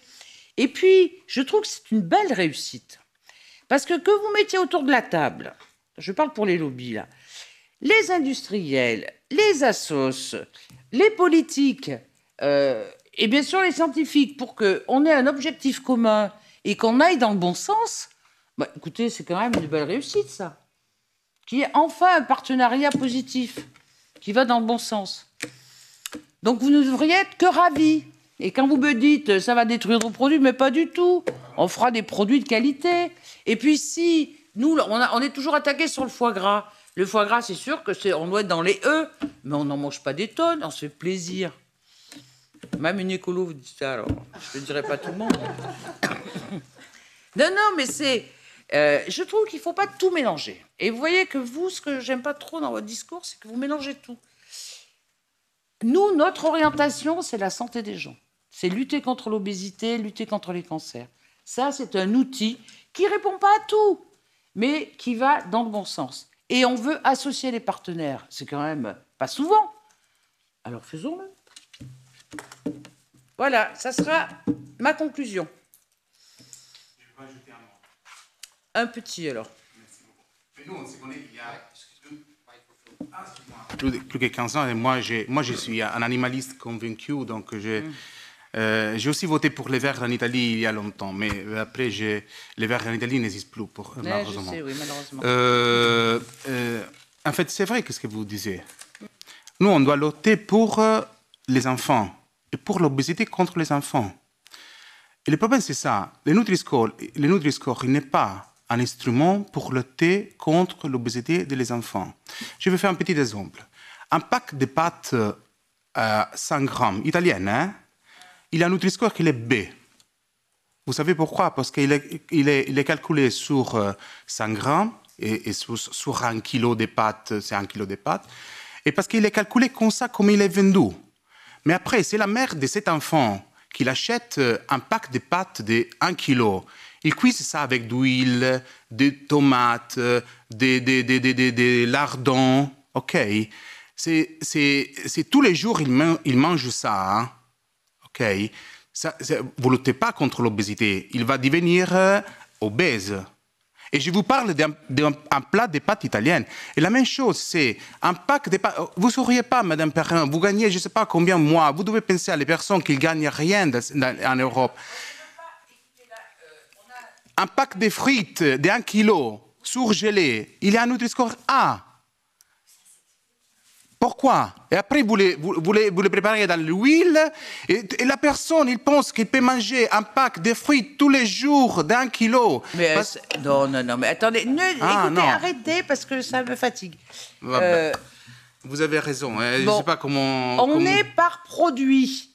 Ah. Hein on n'est pas sur un plat que vous préparez. On est par produit. Alors, il ne faut pas faire dire à Nutri-Score ce qu'il n'est pas capable de dire. C'est sur les produits. Et vous, vous commencez à dire, eh ben, on va rajouter des tomates, et on va rajouter du lardon, et on va rajouter de la crème. et Mais vous mangez les frites surgelées ou vous les, vous les mettez dans la friteuse? Et après qu'ils sont frits, ils sont bons pour la santé Ils sont pas, Vous êtes un, un- un- un docteur, j'imagine, non? Un, plat, un kilo de frites, frites euh, tous les jours, c'est bon ou pas pour la santé? Et quand vous les regardez au supermarché, personne qui n'a pas de culture, il regarde un pack de 1 kilo de frites surgelées, on il a Nutri-Score A. Et ça, c'est incroyable. Mais c'est le sais produit. Arrêtez d'être de mauvaise foi. C'est le produit. On n'a jamais dit que de Ah. manger des frites tous les jours, c'est bon pour la santé. C'est comme des pâtes tous les jours, etc. Mais qui l'a dit, Mais c'est une éducation, éducation à la santé, ça. Et qui fait ça Eh ben, c'est l'éducation nationale. Les Deleuze, c'est, les euh, Carrefour. Mais écoutez. Non. Oui, euh, vous voulez conclure, Monsieur Ekberg Avec plaisir. Pas concluant, juste c'est peut-être fournir quelques éléments de réponse euh, Ou lobbyiste. euh, habituels que, que, que l'on entend. Monsieur se pose comme un grand nutritionniste. Je ne sais pas où il a été euh, formé en nutrition. J'ai compris qu'il était lobbyiste. Je n'avais pas compris qu'il était scientifique et expert en, nutrition.